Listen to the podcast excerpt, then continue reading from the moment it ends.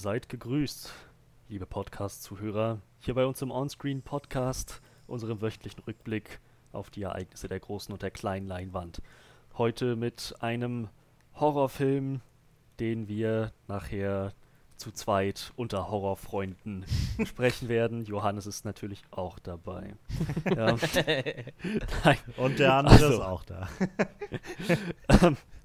Fürs Erste haben wir natürlich wie immer die Highlights der Woche. Dann erst kommen wir zu unserer Review.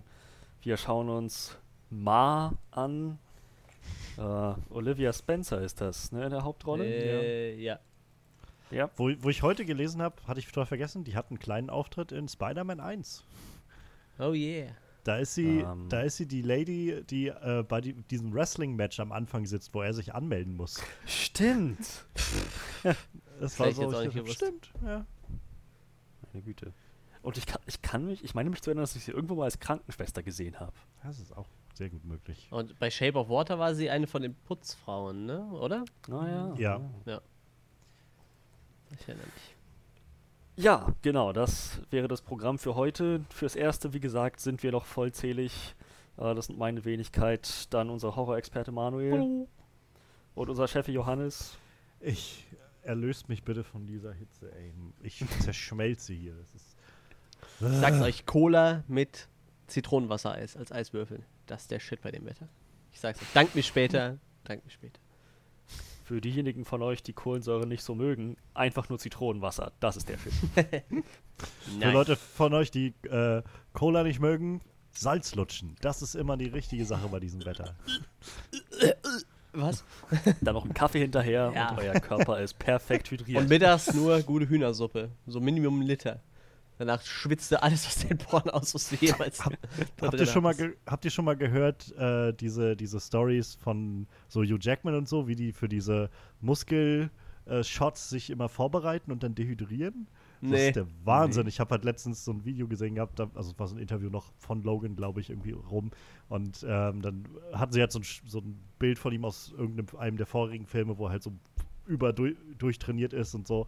Und ähm, ja, es ging dann darum, dass er meinte, ähm, es ist halt nicht zu empfehlen eigentlich, das zu machen, weil dazu gehört für diese Aufnahmen, dass man ungefähr zehn Tage vor dem Dreh anfängt, also übelst viel Wasser zu trinken. So ungefähr zehn Liter am Tag. Sodass dein, oh. sodass dein Körper halt einen richtig Wasserdurchfluss entwickelt und äh, sich vor allem auch unter der Haut, also unter der Haut ist wohl echt viel Wasser so Ablage oder der Einspeicherung, dass die drinne sind. Und dann hörst du halt so ungefähr 30 Stunden vor dem Dreh auf zu trinken. Und danach, dann gehst du wohl einfach alle 15 Minuten aufs Klo, weil dein Körper einfach anfängt, alles, was du so im Körper hast, dann rauszuhauen, was noch an Wasser da ist. Und dann äh, gibt es noch ein, zwei so ein bisschen dehydrierende Sachen und dann kommen diese Shots, wo dann halt so alle Partien irgendwie rausstechen von den Muskeln und so. Und ähm, ja, wo er immer so meint, dass jeder Arzt sagt einem, das darf man nicht machen. Und bitte, macht das nicht so. Macht bitte, niemand soll das machen. So. Ähm, aber so ist das Filmgeschäft. Meine Güte. Vielleicht haben die deshalb alle keinen Bock mehr, nach x Jahren ihre Rollen weiter äh, auszuführen. nach x Jahren? nach, nach x Man-Jahren? Ja, genau. ja, ähm, so viel zu unserem kleinen äh, wöchentlichen Gesundheitsexkurs. Schaltet nächste Woche wieder ein, wenn wir euch äh, an ein gutes Bestattungsunternehmen weiterleiten. ähm, ja, ich würde sagen, wir beginnen dann jetzt mit den Highlights der Woche und unsere Review zu Ma beginnt dann bei dem folgenden Timecode. Eine Stunde und drei Minuten. Wir hoffen natürlich, dass ihr euch das ganze Ding anhört. Wir haben euch immer gern dabei. Fürs Erste würde ich sagen, beginnen wir mit den Highlights der Woche. Highlights der Woche. Okay. Ich bin fast dafür, dass Johannes sein Highlight zuerst nimmt. Okay. Und dann gehen wir über zu den puren Entertainment-Sachen. Du hoffst doch nur, dass er dann abhaut, oder? Tell Ciao. Scheiße, Danke, Johannes. ähm, war schön, dich dabei zu haben. Ja, ähm, es gab letzte Woche eine, also ich fand das irgendwie sehr kurios, die, die Ankündigung. Also ähm, der letzte Hunger Games Film, äh, was, was, was, wie, wie hießen die? Mockingjay, Part 2 war das, glaube ich. Mhm. Kam, wenn ich mich nicht täusche, 2016? Irgendwie Ach so, Gott. 16, 17, sowas in dem Dreh, irgendwie sowas, vielleicht auch 15, irgendwie so in den letzten paar Jahren. Und ähm, danach, ja, gab es dann immer wieder so Spekulationen oder, oder so, ja, scheinbar ist man interessiert irgendwie an, der, an anderen Geschichten in diesem Universum. Prequel wurde immer wieder viel in den Mund genommen und dann hieß es lange auch, es gibt, würde irgendwie so eine Hunger Games Serie geben, so eine Prequel-Serie. Ähm, mal ganz zu schweigen von diesen ganzen anderen Young Adult Novel-Umsetzungen, die auf einmal dann versucht haben, so Hunger Games Fame noch mit einzufangen, so Divergent und ähm, was weiß ich, was da noch alles war, I am Number 4 und wie, was, wie das alles hieß. Und ja, jetzt gibt es halt auf einmal, ähm, ja, Nägel mit Köpfen und gleich mehrere irgendwie. Also die Autorin der Hunger Games äh, Bücher, Susan Collins, ähm, hat sich jetzt äh, geäußert, beziehungsweise ich glaube durch ihren Publisher irgendwie das bekannt geben lassen, dass sie halt an einem neuen Hunger Games Buch arbeitet und das soll wohl 64 Jahre vor ähm, dem ersten Film oder den Ereignissen der Filme spielen, irgendwie so in dem Dreh. Und ähm, ja, sie arbeitet jetzt gerade mit, mit ho unter Hochdruck daran. Das Ganze soll dann 2020 rauskommen, das Buch. Und ähm, daraufhin hat sich dann sofort der ähm, Chairman von Lionsgate, also der, der dem Studio ge gemeldet, Joe Drake, der ähm, gleich gesagt hat, wir stehen in engem Kontakt mit Collins, schon also seit den Hunger Games Sachen und jetzt halt noch mehr und in den letzten Monaten auch. Wir wissen darüber Bescheid, wir sind auch schon mit ihren Verhandlungen und so weiter, ist alles soweit geklärt. Das heißt, ähm, wir arbeiten im Prinzip jetzt schon hin auf, dass wir das Ganze möglichst bald umsetzen können, sobald das Buch draußen ist.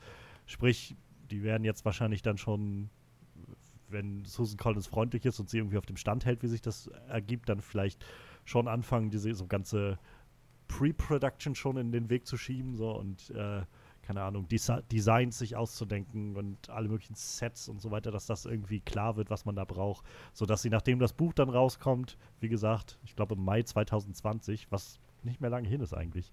Ich weiß nicht, wie lange man braucht für so ein Buch oder wie lange Susan Collins braucht für so ein Buch, um das zu schreiben, aber das ist, glaube ich, also klingt schon sportlich, finde ich. Ähm, und naja, sobald das Buch dann draußen ist, soll halt sofort die Produktion losgehen, irgendwie, dass sie den Film möglichst bald rausbringen können. Und ich finde das halt super, also irgendwie interessant, äh, sogar aus der Perspektive, dass ich nur zwei dieser Hunger Games Filme wirklich gut fand. Also ich habe die Bücher nicht gelesen. Von vielen Leuten habe ich gehört, die die Bücher gelesen haben, dass das letzte Buch wohl das schwächste ist. Mhm.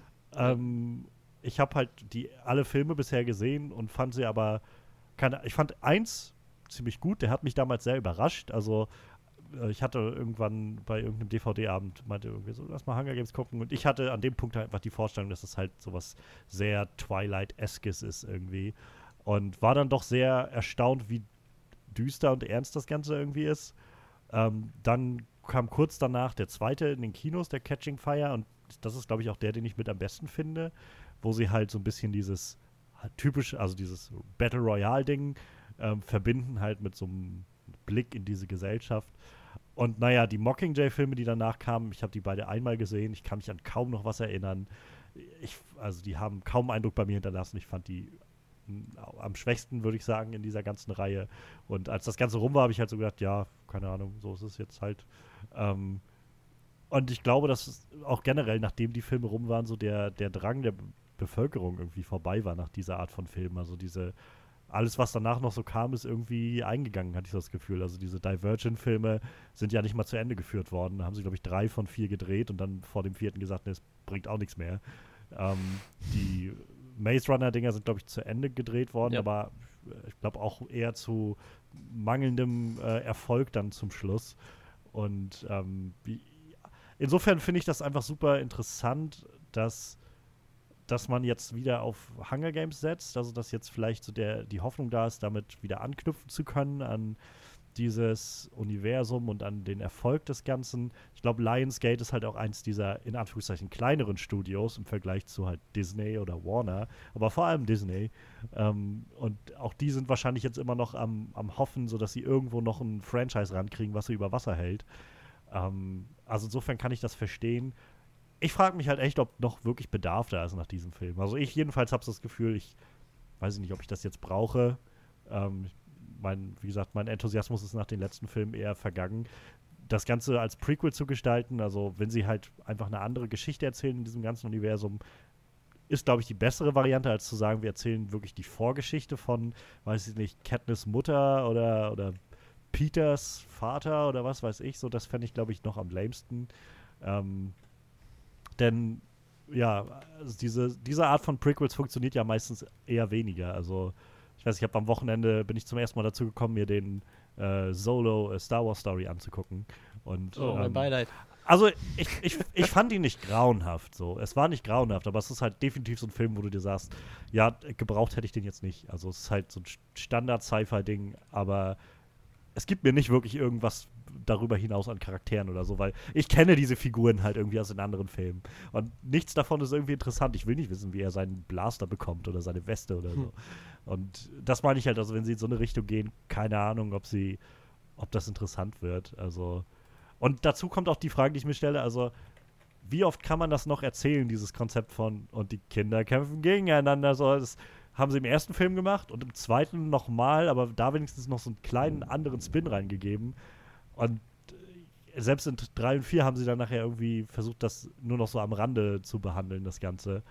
Ähm, ich weiß nicht, ob das so Sinn macht, jetzt nochmal zu sagen. Und jetzt erzählen wir die Geschichte der zehnten Hunger Games vor 65 Jahren oder so. Ich so, keine Ahnung, es sind wieder einfach ein paar Kinder, die. Also, ich weiß nicht, wie, wie lange das voll Entertainment sein kann. Aber ich meine, wer weiß, vielleicht wird es auch interessant. Ich keine Ahnung.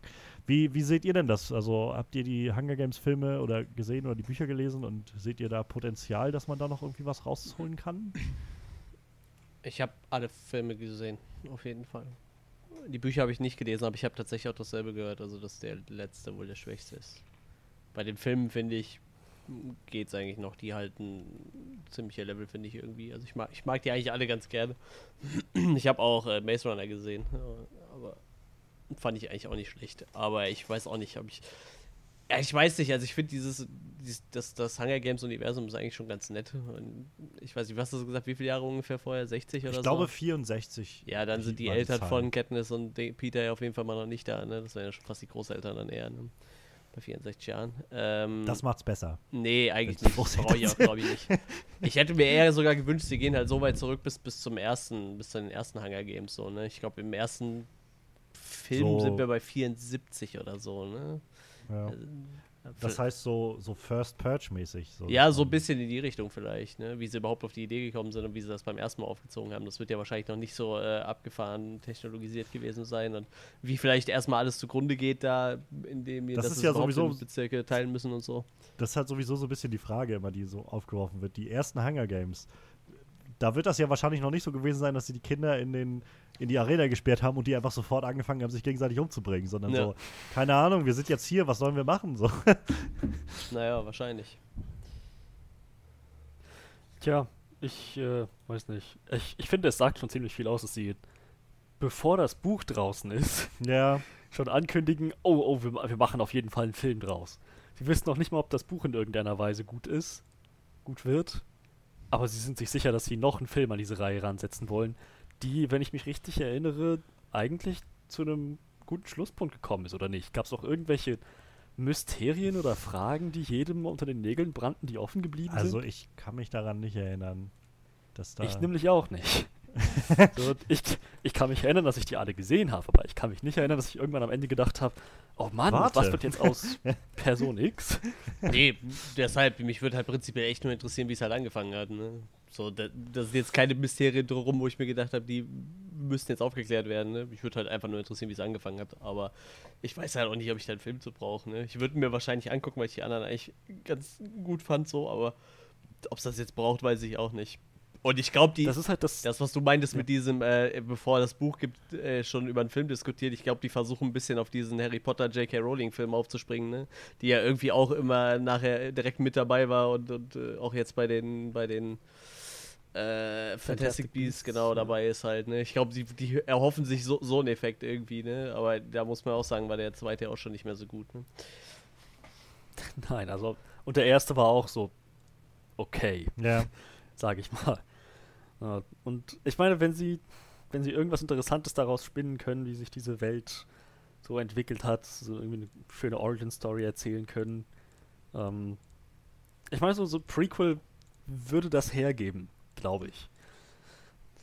Aber erstens brauchte es niemand. Das war so ganz gut abgeschlossen, wie es war, dieses Universum.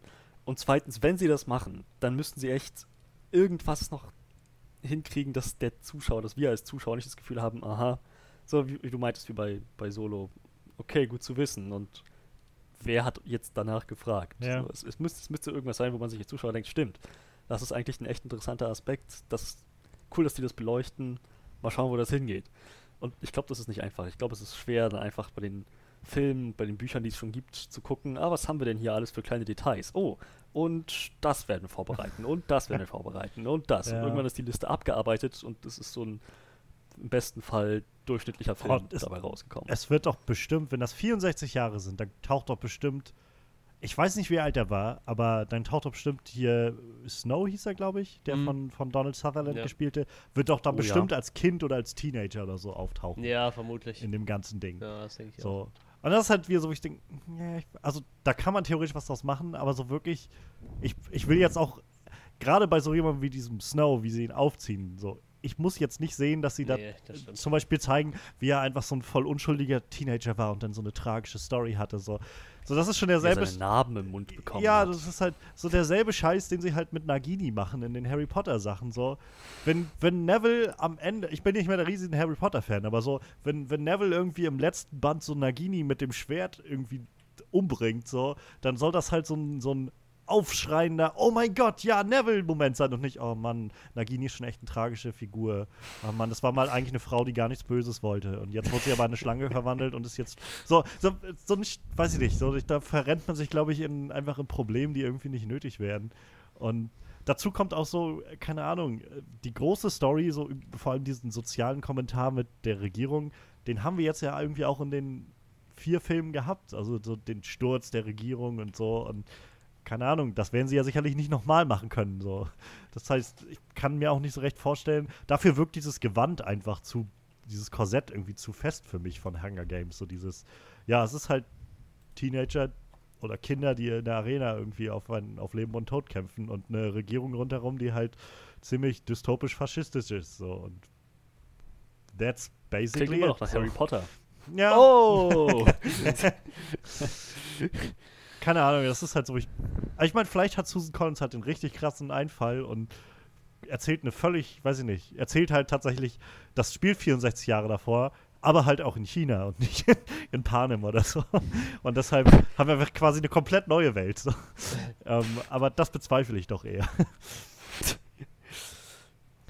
Hat, Hm. hat denn das Konzept von, also von Battle Royale in, in dem in Filmen mit Teenagern, also ich weiß, wie gesagt, für mich nutzt es sich mittlerweile ab, habe ich das Gefühl. Ich weiß nicht, habt ihr Mhm. da noch Lust drauf? Also, Nein. Ehrlich gesagt, nach zwei Filmen hatte ich da keine Lust mehr drauf. Sie haben ja im, im zweiten versucht, das alles so ein bisschen aufzupeppen. So neue, neue Gefahren Ja, ja, reinzubringen, so, einen, so einen Kampf gegen die Zeit noch. So, ja, das waren nette Ideen, aber im Grunde sind das immer noch zwölf Edgelords, die darum kämpfen, am Ende der letzte Last Man Standing zu sein. So, das ist, sorry, aber irgendwo hält sich meine Empathie auch in Grenzen. Und ich denke so, oh nein, dieser Arschloch-Teenager ist tot. Mann, ist mir das egal. Oh nein, dieser andere Arschloch-Teenager ist tot. Kannst kaum erwarten, dass Katniss am Ende noch alle anderen umbringt. So. ja, das, das ist halt das, was ich am zweiten tatsächlich noch, noch mag. Also, dass sie halt da mehr noch den Fokus gelegt haben auf, das war es ja wirklich mehr so eine Gruppe an, an Teenies, die dann versucht hat, einfach nur zu überleben, so um Katniss herum. Und, dann, Ja, und das Ende die- vor allem diese nicht wieder Charaktere haben nicht funktioniert. Ja, also ich meine, Naja. es ist halt, es ist halt so Young Adult sehr dick aufgetragen alles und so. Und, ähm, aber gerade auch das Ende fand ich da halt dann doch spannender, dass sie halt da dann nicht diesen Ausweg gemacht haben wie am Ende von dem ersten irgendwie mit ihr und Peter, sondern dass sie da einfach irgendwie die Spiele mehr oder weniger abgebrochen wurden, weil sie halt da rausgeholt wurden aus dieser ganzen Arena und einfach damit dann diese Rebellion und was weiß ich losging. Ähm, so, das war dann noch interessant, fand ich irgendwie. Aber ja, es ist halt, so, das, das kann man halt nur eine gewisse Zeit machen. So. Also, ähm, zig Filme brauchst darum nicht. Und ich, es heißt nun mal, also scheinbar auch Hunger Games Prequel. Ich meine, ich weiß jetzt nicht, wie sie es konkret nennen wer werden, aber Das scheint sich schon Hunger auf die Games Hunger Games Prequel. zu beziehen. Ach ja, ich weiß auch nicht. Und wie gesagt, ich habe so das Gefühl, diese Phase von diesen Filmen ist auch einfach vorbei. Also überhaupt diesem Genre. So das, wann war das letzte Mal so ein erfolgreicher Film? Das war wahrscheinlich Mockingjay 2. Und Eben, gerade nach Divergent sollte man sich, sollte man irgendwie meinen, dass die das verstanden haben, dass nicht mehr die Nachfrage da ist. Die hoffen, sie klammern sich jetzt vielleicht an den Namen des Franchises, Ja, IP. aber ganz ehrlich, ich weiß nicht, ob das, ob das so sinnvoll ist. Statt halt zu gucken, dann, was gibt's halt noch für, für, für Sachen, die man vielleicht vom Buch adaptieren kann. Das kann ja auch in dieselbe Richtung gehen, so, aber dann, da gibt's vielleicht mehr Potenzial, statt halt irgendwie so einen Namen zu nehmen, der einfach, weiß ich nicht. Ich kann mir auch einfach vorstellen, dass der für recht viele schon ein bisschen ausgelutscht ist. So. Und andererseits gibt's halt auch echt viele Fans von diesen Büchern und den Filmen. Also, so, ich meine, nicht in diesem Maße wie Harry Potter oder halt Twilight oder sowas, aber es gibt sie halt schon, die halt auch, sobald da ein neues Buch oder ein neuer Film kommt, bestimmt einfach sofort, oh mein Gott, Hunger Games. So. Ähm, nur, naja, diese Filme sind ja meistens auch nicht die billigsten. So. ist halt immer die Frage, ob man dann wirklich so viele Leute mobilisieren kann dafür, ähm, die, das, die das gucken. So. Ich meine, selbst der neue Fantastic Beast, wir hatten ihn gerade schon angesprochen, hat ja eher bescheiden abgeschnitten, so in den, was so das Finanzielle angeht. Also jedenfalls, ich glaube, von all den Harry Potter Sachen ist es der am wenigsten einspielende bisher. Und ähm, da bin ich halt auch gespannt, wie es da weitergeht. Ob bei dem nächsten Film vielleicht einfach mittlerweile klar wird, ja, wie Divergent, wir stellen diese Reihe einfach irgendwann ein, weil einfach nicht mehr die Leute da sind, die das gucken wollen oder so. Obwohl Harry Potter wahrscheinlich noch ein bisschen besseren Halt hat in der Gesellschaft. Vor allem sollten sich die ganzen Leute, die sich mit diesem Genre beschäftigen, vielleicht auch mal das Original gucken, weil das kennt halt auch kaum einer hier. Die können sich halt alle mal Battle Royale angucken aus Japan, was ja so der Ursprung ist. Ich glaube, das Buch ist auch so der Ursprung von allem, was Battle Royale zu tun hat, sei es jetzt Videogames oder diese ganzen Filme. Äh, kann ich nur empfehlen, auch der Roman ist ziemlich gut dazu.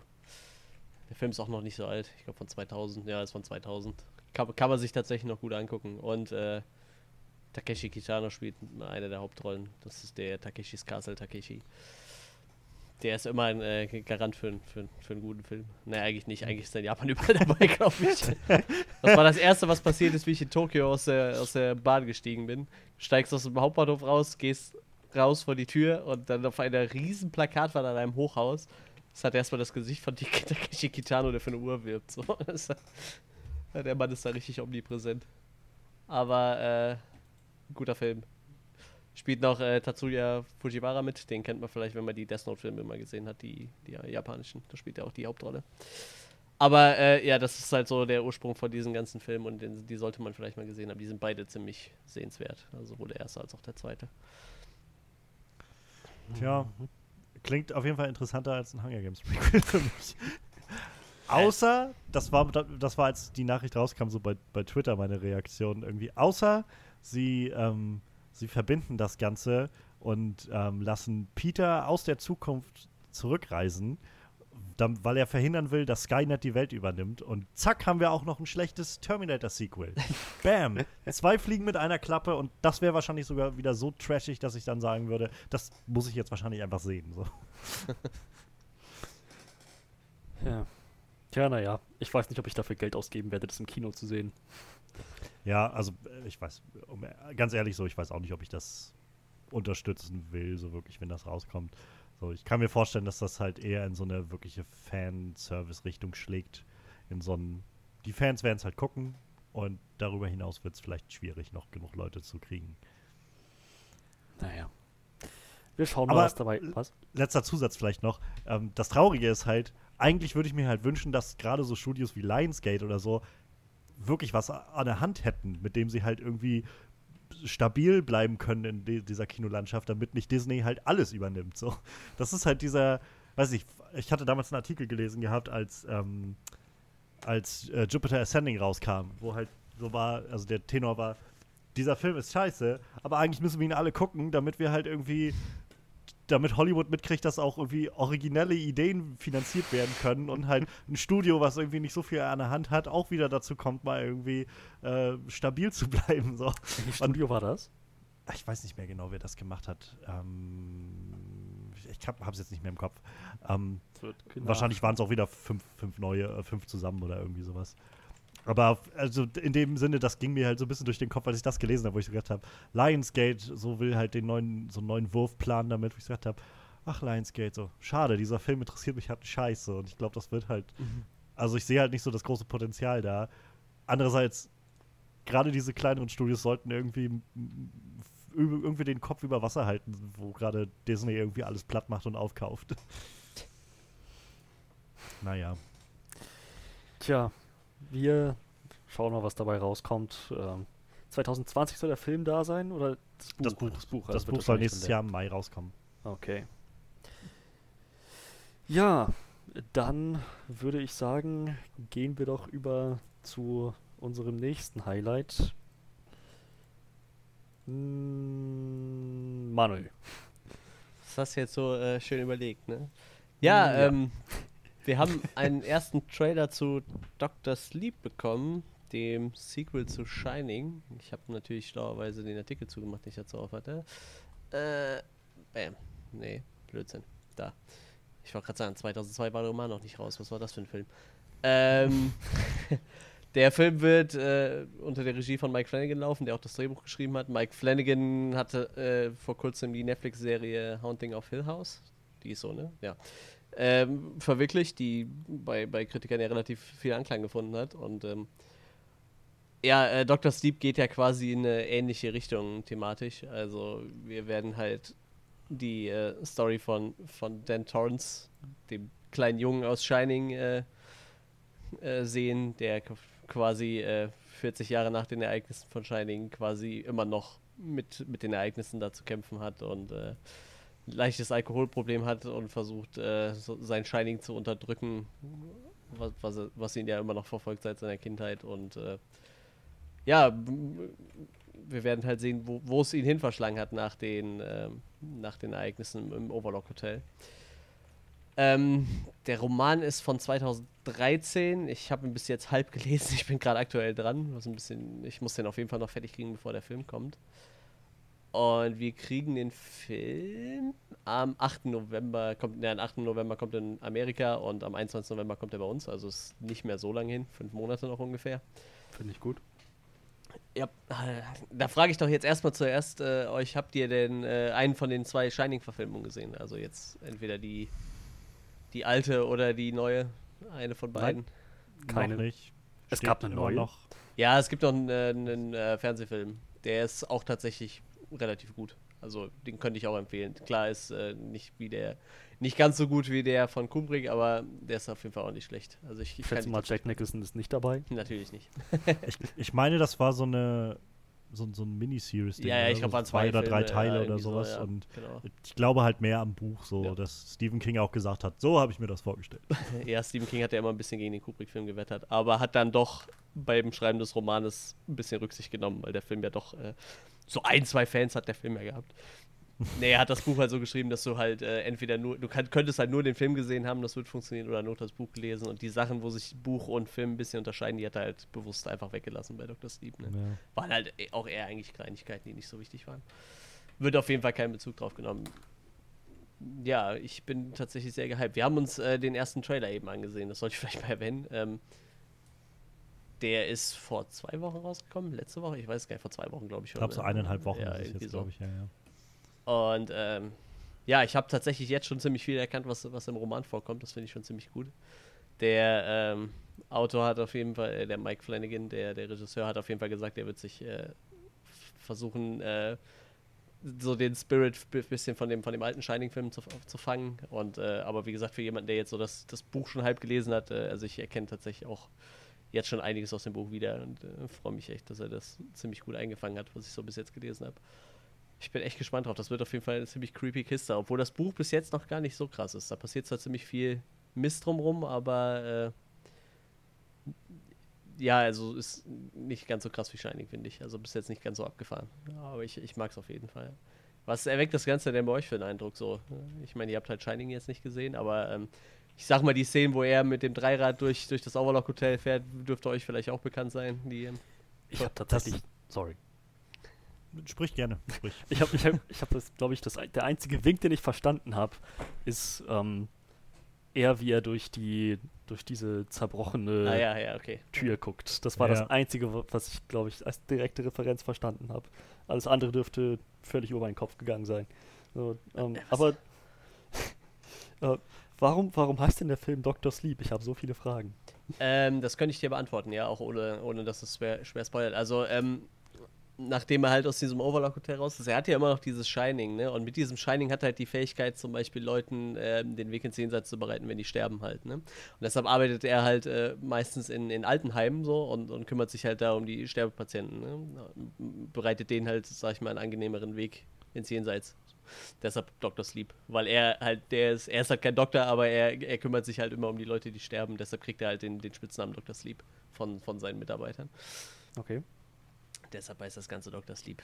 Weil irgendwas muss er mit seinem Shining anfangen und da er quasi äh, mehr oder weniger tote Menschen sehen kann, damit äh, ein bisschen äh, Sixth Sense-mäßig äh, oder auch Geister sehen kann, kann er den Leuten halt, wenn sie gestorben sind, quasi, sag ich mal, helfen, so den Weg rüber ins Jenseits zu finden. So. Und das ist halt so seine Aufgabe, deshalb halt Dr. Sleep.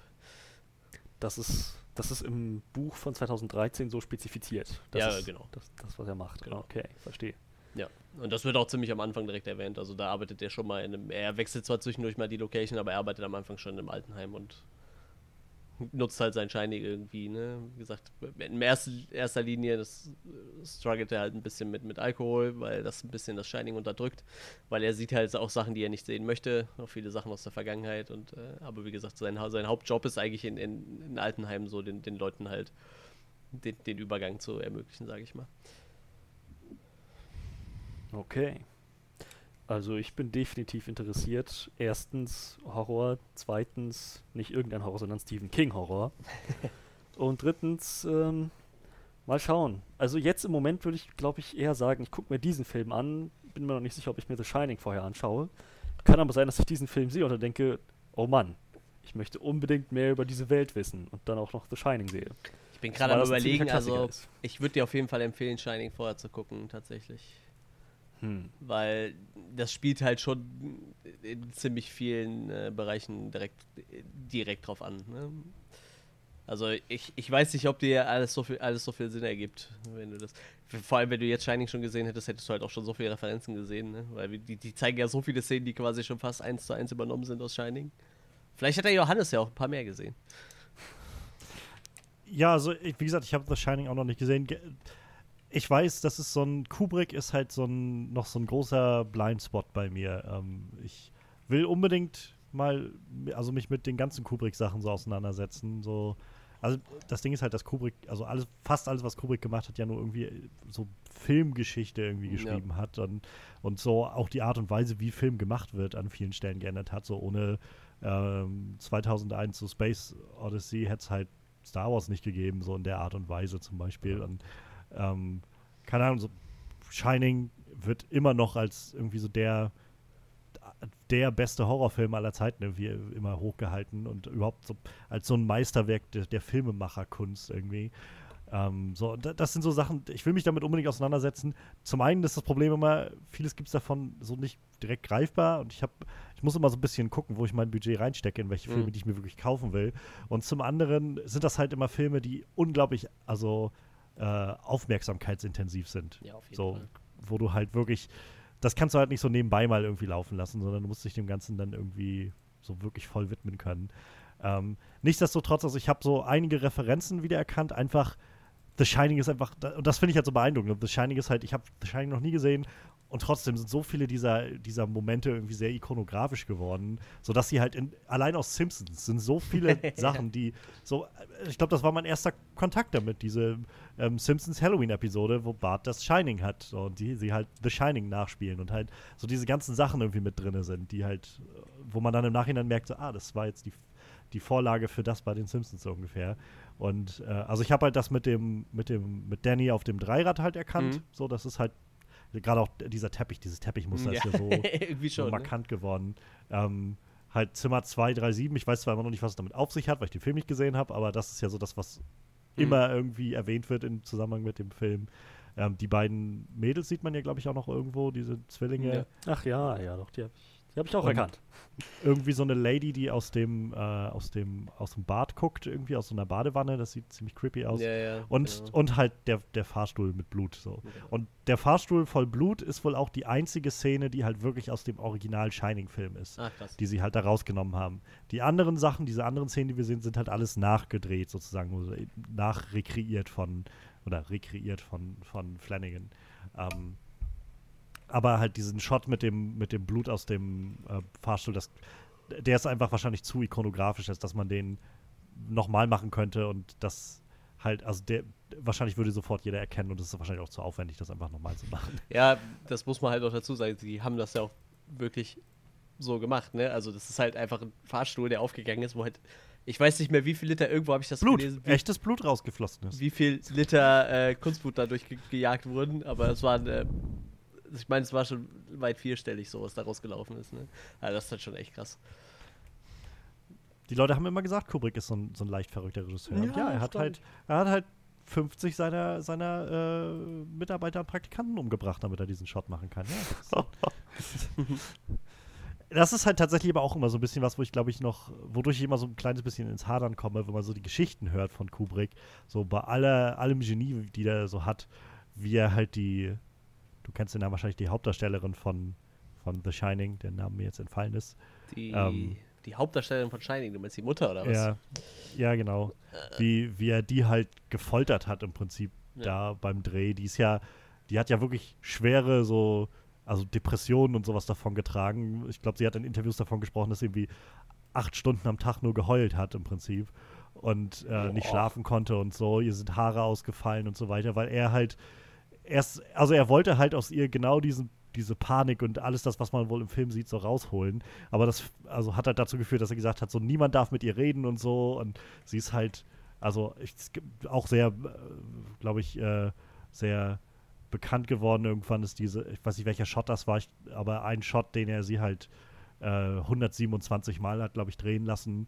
Und also die ist halt irgendwann einfach fast verrückt geworden. So, und hat halt Jahre noch immer damit gekämpft. So. Und das halt immer so dieses, ja, äh, ist das Genie, äh, rechtfertigt das dann immer sowas? So, sollten nicht eigentlich Schauspieler, das ist so ein bisschen dieses Ding wie Suicide Squad, wenn du dann so hörst, Jared Leto, der irgendwie Leuten irgendwie äh, tote Ratten und benutzte Kondome oder sowas schickt. Und dann siehst du einfach die anderen Schauspieler, ich meine, von der Qualität des Films jetzt mal weg, aber die anderen Schauspieler, die einfach hinten sind so, ey, wir sind Schauspieler. Das heißt, in den Drehpausen haben wir einfach Spaß miteinander.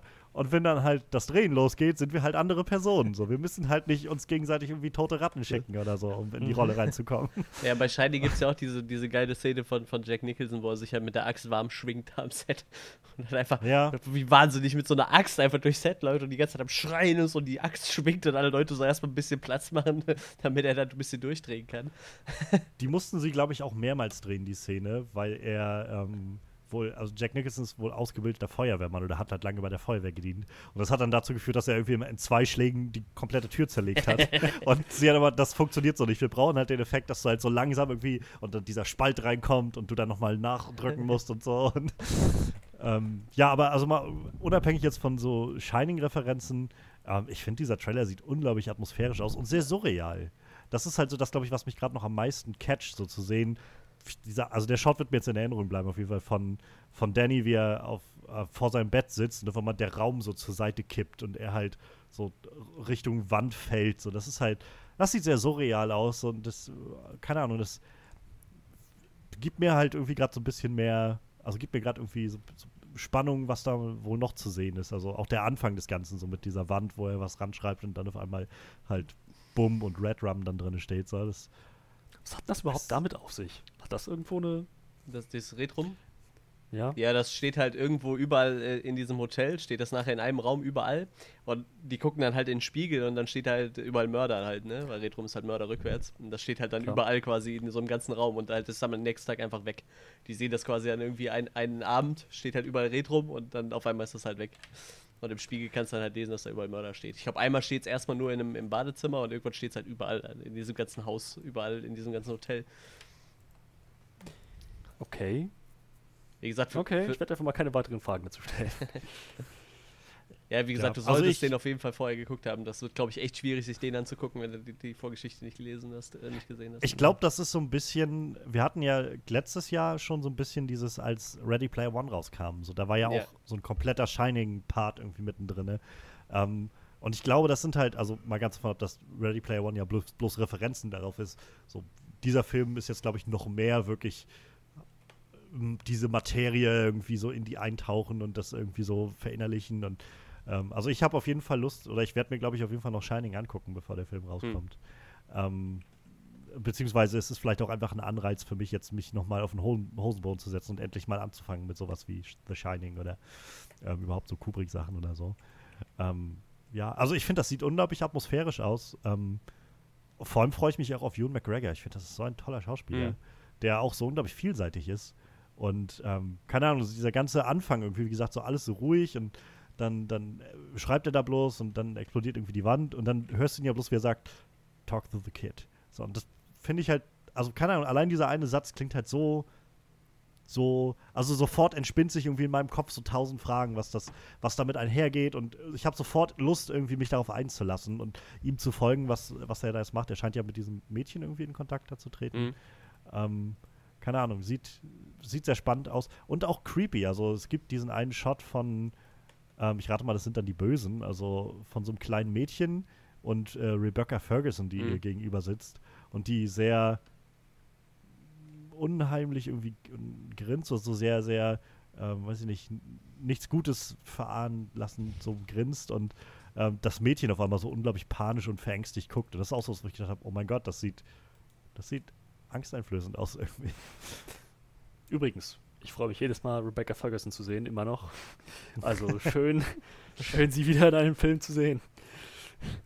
Sie wird das ganz bestimmt toll machen. Ja, ich bin da auch echt gespannt drauf, die Rolle tatsächlich von ihr. Also ich weiß halt, was sie für eine Rolle hat, aber ich bin gespannt, wie, gut sie das meistert. Es wird schon ganz spannend, glaube ich. Ich finde es halt sehr interessant, also ohne dass ich jetzt halt The Shining gesehen habe, aber dass sie sich auf jeden Fall ja wirklich stark auf die Kubrick-Version beziehen Ja. in dem Film. Also, dass sie halt nicht, wie du jetzt meintest, irgendwie sagen, sie behalten es halt bei so vagen Verbindungen oder sowas oder ähm, ich weiß halt nicht, wie, wie groß die, die Präsenz von The Shining, also wirklich physische Präsenz, sag ich mal, von den Sachen aus The Shining ist in dem Buch. Oder ob das halt immer nur mal so als Backstory dient oder sowas. Aber in dem Film scheint es ja wirklich eher eine größere Rolle zu spielen. Oder aber sie haben den Trailer extra so geschnitten und nur diese paar Momente, die irgendwie mit dem Overlook Hotel und so zusammenhängen, da reingeschnitten, um dem Zuschauer halt zu sagen, dem, sag ich mal, normalen Kinogänger irgendwie, oh, das hat was mit The Shining zu tun. Das kennt ihr doch so. Das mag natürlich auch sein, aber ähm, finde ich halt in, insofern nur spannend, weil ich meine halt gelesen zu haben, dass äh, Stephen King diesem neuen Dr. Sleep-Film ziemlich offen ist gegenüber und sich ziemlich darauf freut und das ziemlich cool findet. Ich glaube, er war ja auch Fan von der Haunting of Hill House-Serie. Mhm. Und ähm, naja, dass der Film aber ja doch sich sehr stark in die Shining-Version lehnt, von der er immer sagt, äh, das hat nichts mit dem zu tun, was ich eigentlich wollte. So. ähm, ist vielleicht auch ein Merkmal dafür, dass es was werden kann. Ich weiß es nicht. Ah, er fand aber auch ähm, äh, It gut. Ja. Er fand auch Ja, Dark Tower ab- gut am Anfang. ja, und, und er hat er hat irgendwie selbst äh, Maximum Overdrive gemacht und so. Also Stephen King ist, glaube ich, immer ein bisschen weird mit seinen so mit seinen Vorlieben und der Art und Weise, wie er manche Dinge mag, die adaptiert wurden. Ich glaube, in den meisten wirklich schlechten Stephen King-Adaptionen hat er halt auch immer irgendwie eine Nebenrolle oder sowas oder einen Cameo-Auftritt oder so. War, war denn Haunting of Hill House? Ähm, basierte das auf seinem Werk? Nee, nee, nee. Das ist aber derselbe Regisseur halt. Und es hat halt, ne, ich sag mal, eine ähnliche Story. Also da geht es ja auch um, um eine Familie, die quasi auch in einem Spukhaus, sag ich mal, gelebt haben und halt diese Ereignisse verarbeiten halt, ne? Also es hat halt so, so einen ähnlichen Vibe wie Dr. Sleep jetzt, ne? Das halt, wo es halt um D Danny Torrance geht, der halt die Sachen verarbeitet, die damals im Overlock Hotel passiert sind halt, ne? Hat halt einfach so einen ähnlichen Vibe irgendwie. Ja, dann schätze ich, werde ich jetzt ähm, als nächstes äh, The Shining auf der Liste haben. Ja, wie gesagt, ich kann den echt empfehlen. Ich kann die halt beide empfehlen, aber ähm, jetzt im Hinblick darauf, dass sie halt sich auch echt optisch viel, viel rauspicken aus, aus dem Kubrick Shining, sollst du halt den Kubrick Shining nehmen. Ich glaube, dieser ähm, das Thema ist doch auch am Schluss von, von dem Original Ja, ja, das ja, habe ich ja, erkannt. ja, ja, ist es. Ja, also die lehnen sich da scheinbar wirklich weit rein. Fand ich auch sehr spannend, dass du meintest, Manuel, so man, man als Buchleser erkennt man schon so Sachen. Ich, also, wie gesagt, ich habe halt keine Ahnung weder von The, Sh also ich habe The Shining nicht gesehen und von Dr. Sleep habe ich gar keine Ahnung. Und ich hatte dann bloß so ein, zwei so eine Trailer-Reactions gesehen, nachdem der Trailer rauskam, so von äh, gerade so Horror-Fans irgendwie. Und keine Ahnung, der Trailer lief irgendwie 20 Sekunden und die saßen so, oh mein Gott, das ist das aus dem Buch. Und das ist das Ja, aus dem, sie haben das mal aus dem Buch damit reingepackt und so. Ich dachte, okay, die scheint schon mal irgendwie die Fans von dem Buch zu erfreuen, was hier passiert. Auch, ich sag mal, die, sein, sein, Apartment da, ne? Also diese Dachgeschosswohnung, die er hat, so, ne? Also das ist schon ziemlich nah an dem, wie die im Buch beschrieben wird. Also die, die hätte ich mir auch so vorgestellt, dass die ungefähr so aussah halt, ne? Äh, das fand ich, das ist schon echt eine coole Sache. Und dann, ich weiß nicht, so, wenn die, wenn die, äh, ich sag mal, die Gegenspieler da aufgereiht äh, vor, vor so einem Trailer stehen und so, das, das ist schon alles ziemlich cool. Also das, das ist schon auf jeden Fall schon sehr nah am Buch. Ich hoffe, das bleibt halt so, ne? Und das ist halt nicht nur der erste Trailer, der so, ein, so einen Eindruck vermittelt. Aber bis jetzt, also ich bin, ich bin auf jeden Fall gehypt. Ich habe da auf jeden Fall Bock drauf. Haunting of Hill House ist auf Netflix, oder? Ja, ja, Hm. genau. Ist, ich, ist das eine Net Netflix-Eigenproduktion? Äh, ich glaube ja, ich glaube ja. Dann dürfte es ja auch nicht mehr von Netflix verschwinden, ne? Wahrscheinlich nicht, nee. Wahrscheinlich nicht, ja. Aber da kann ich direkt sagen, also ich gucken. fand die, die, die ist übel. Also die, die fand ich echt übel. Okay, dann werde ich die, äh, die vielleicht erstmal weiterhin. Ja, ja, also ja, ja, ich würde die dir nicht empfehlen. Freddy ist mittlerweile Vorher wieder ein bisschen drin, vielleicht äh, kann der die ja gucken. Ja, aber weißt du, Haunting of Hill House, alles, was ich von Haunting of Hill House höre, ist, oh ja, und da sind immer diese kleinen versteckten Details, so irgendwelche Ghule und Dämonen Ja, hinter irgendwelchen Schränken oder irgendwo taucht mal eine Hand auf. Dann denk ich so, das ist genau die Art von Mystery Horror, die mich so fertig macht. weißt du, wenn ich, wenn ich einen Gegenspieler habe, der den man, den man vollständig sieht an irgendeinem Punkt, den man versteht, was der vorhat, was der macht so, und, und wie man dem in die Quere kommen kann, das ist eine Sache. Wenn dieser Gegenspieler dann nicht mal irgendwelche übernatürlichen Fähigkeiten hat, dann grenzt es fast schon nicht mehr an Horror für mich, sondern an Thriller. Aber so, ein- so, so ein Mystery-Ding zu haben mit Dämonen, die einfach irgendwie so spontan aufpoppen und dann wieder wechseln, du hast keine Ahnung, wo, was die jetzt machen, wo die jetzt sind, das, ich weiß nicht, das macht mich, glaube ich, immer noch fertig. Das hat halt, das, das Krasse ist halt, du merkst das halt gar nicht, ne? Aber du hast halt echt die ganze Zeit, wenn du die Serie guckst, ein bedrückendes Gefühl, ne? Also, das fühlt sich halt echt immer scheiße an, wenn du den Film guckst. Und so im Nachhinein, dann guckst du dir halt so eine Folge an und dann guckst du dir an, wo in der Folge über was versteckt war. Und da dachtest du so, da denkst du die ganze Zeit, okay, ich habe die ganze Zeit gedacht, an der Stelle war irgendwas faul. Und dann siehst du einfach, dass in dieser Folge irgendwo zwei Geister stehen, so, ne? Aber so dezent, dass dir das nicht aufgefallen ist, weil du halt auf die Haupthandlung konzentriert bist. Aber irgendwie denkst du die ganze Zeit, irgendwas stimmt hier nicht. Ir irgendwas ist hier faul. Und das passiert halt die ganze Zeit in dieser fucking Serie. Das ist halt echt übel. Ich sehe gerade, er hat auch schon ein 2017 schon eine Stephen King-Verfilmung gemacht, also Mike Flanagan. Gerald's Game, Mhm. Glaube ich, auch Hab ich von gesehen. Ja, Netflix. habe ich auch gesehen, ja. Ähm, War cool. Also die ist halt auch von Mike Flanagan. Ähm, die war gut. Fand ich auch. Den 2016 Oja, Ursprung des Bösen. Ich Der meine- zweite war besser wie der erste. Der ich erste glaub- war echt schlecht. Ich glaube, das war der zweite, Ja, oder? ja, ja, ich meine der auch. Ursprung des Bösen. Ähm, Oculus Sagt mir nichts. Hab ich ist nicht ein gesehen. Film, den er gemacht hat. Hush habe ich auch nicht gesehen. Absentia habe ich nicht gesehen. Also ist, er ist auf jeden Fall schon ein bisschen länger dabei, aber erst in den letzten, ja, so drei, vier Jahren hat er jetzt wirklich viel, also viel Arbeit an den Händen. Mhm. Aber wie gesagt, also der zweite Witcher war immer noch nicht äh, gut, aber deutlich besser wie der erste auf jeden Fall. Ne? Aber das ist halt auch so ein Ding, das ist halt echt schwierig, da irgendwas Gutes draus zu machen, glaube ich, aus diesem blöden Hexenbrett. Naja, egal. Ja. Aber Geralds Game war tatsächlich äh, ziemlich, ziemlich gut. Hat mir auch gefallen. Und Haunting of Hill House war auch super. Dann werde ich vielleicht äh, Gerald's Game nochmal ähm, weiter nach vorne schieben. Der ist auch nicht so crazy. Mal schauen. Jo, dann würde ich sagen, gehen wir über zu unserem letzten Highlight. Äh, wieder etwas aus der Welt des Übernatürlichen und ich würde auch sagen Horror, oder? Oder? Kann man das als Horror gelten lassen mittlerweile? Ja, auf jeden Fall irgendwie schon. Ah, Stranger Things Staffel 3. Vermutlich Netflix bekannteste Ja. Serie, vermutlich auch seine Im Moment auf erfolgreichste. jeden Fall, würde ich sagen. Ähm, Stranger Things, wann hat es angefangen? 2014 war die erste Staffel, ne? Kann das sein? Mm, Denk, oder denke ich jetzt zu weit zurück? Ich bin mir gerade nicht sicher. Ich glaube später. Z- 2000. Ich würde sagen, vielleicht 2003 16, 16? oder so. Ja, also okay. ich schau mal 16, ja, nach. 15. Juli 2016 hat es angefangen. Da hatten wir ein Jahr Pause zwischendurch. Hm, Ja. Jetzt sind wir bei Fünf- Staffel 3. Ja, 15. Juli 2016, dann ja, okay, nee, ein bisschen mehr über ein Jahr. 27. Oktober 2017 und jetzt hatten wir theoretisch über ein Jahr Pause. Also jetzt hatten wir, äh, wie lange hatten wir eine Pause? Anderthalb Jahre ungefähr. Naja, eineinhalb Jahre fast, ja. Genau.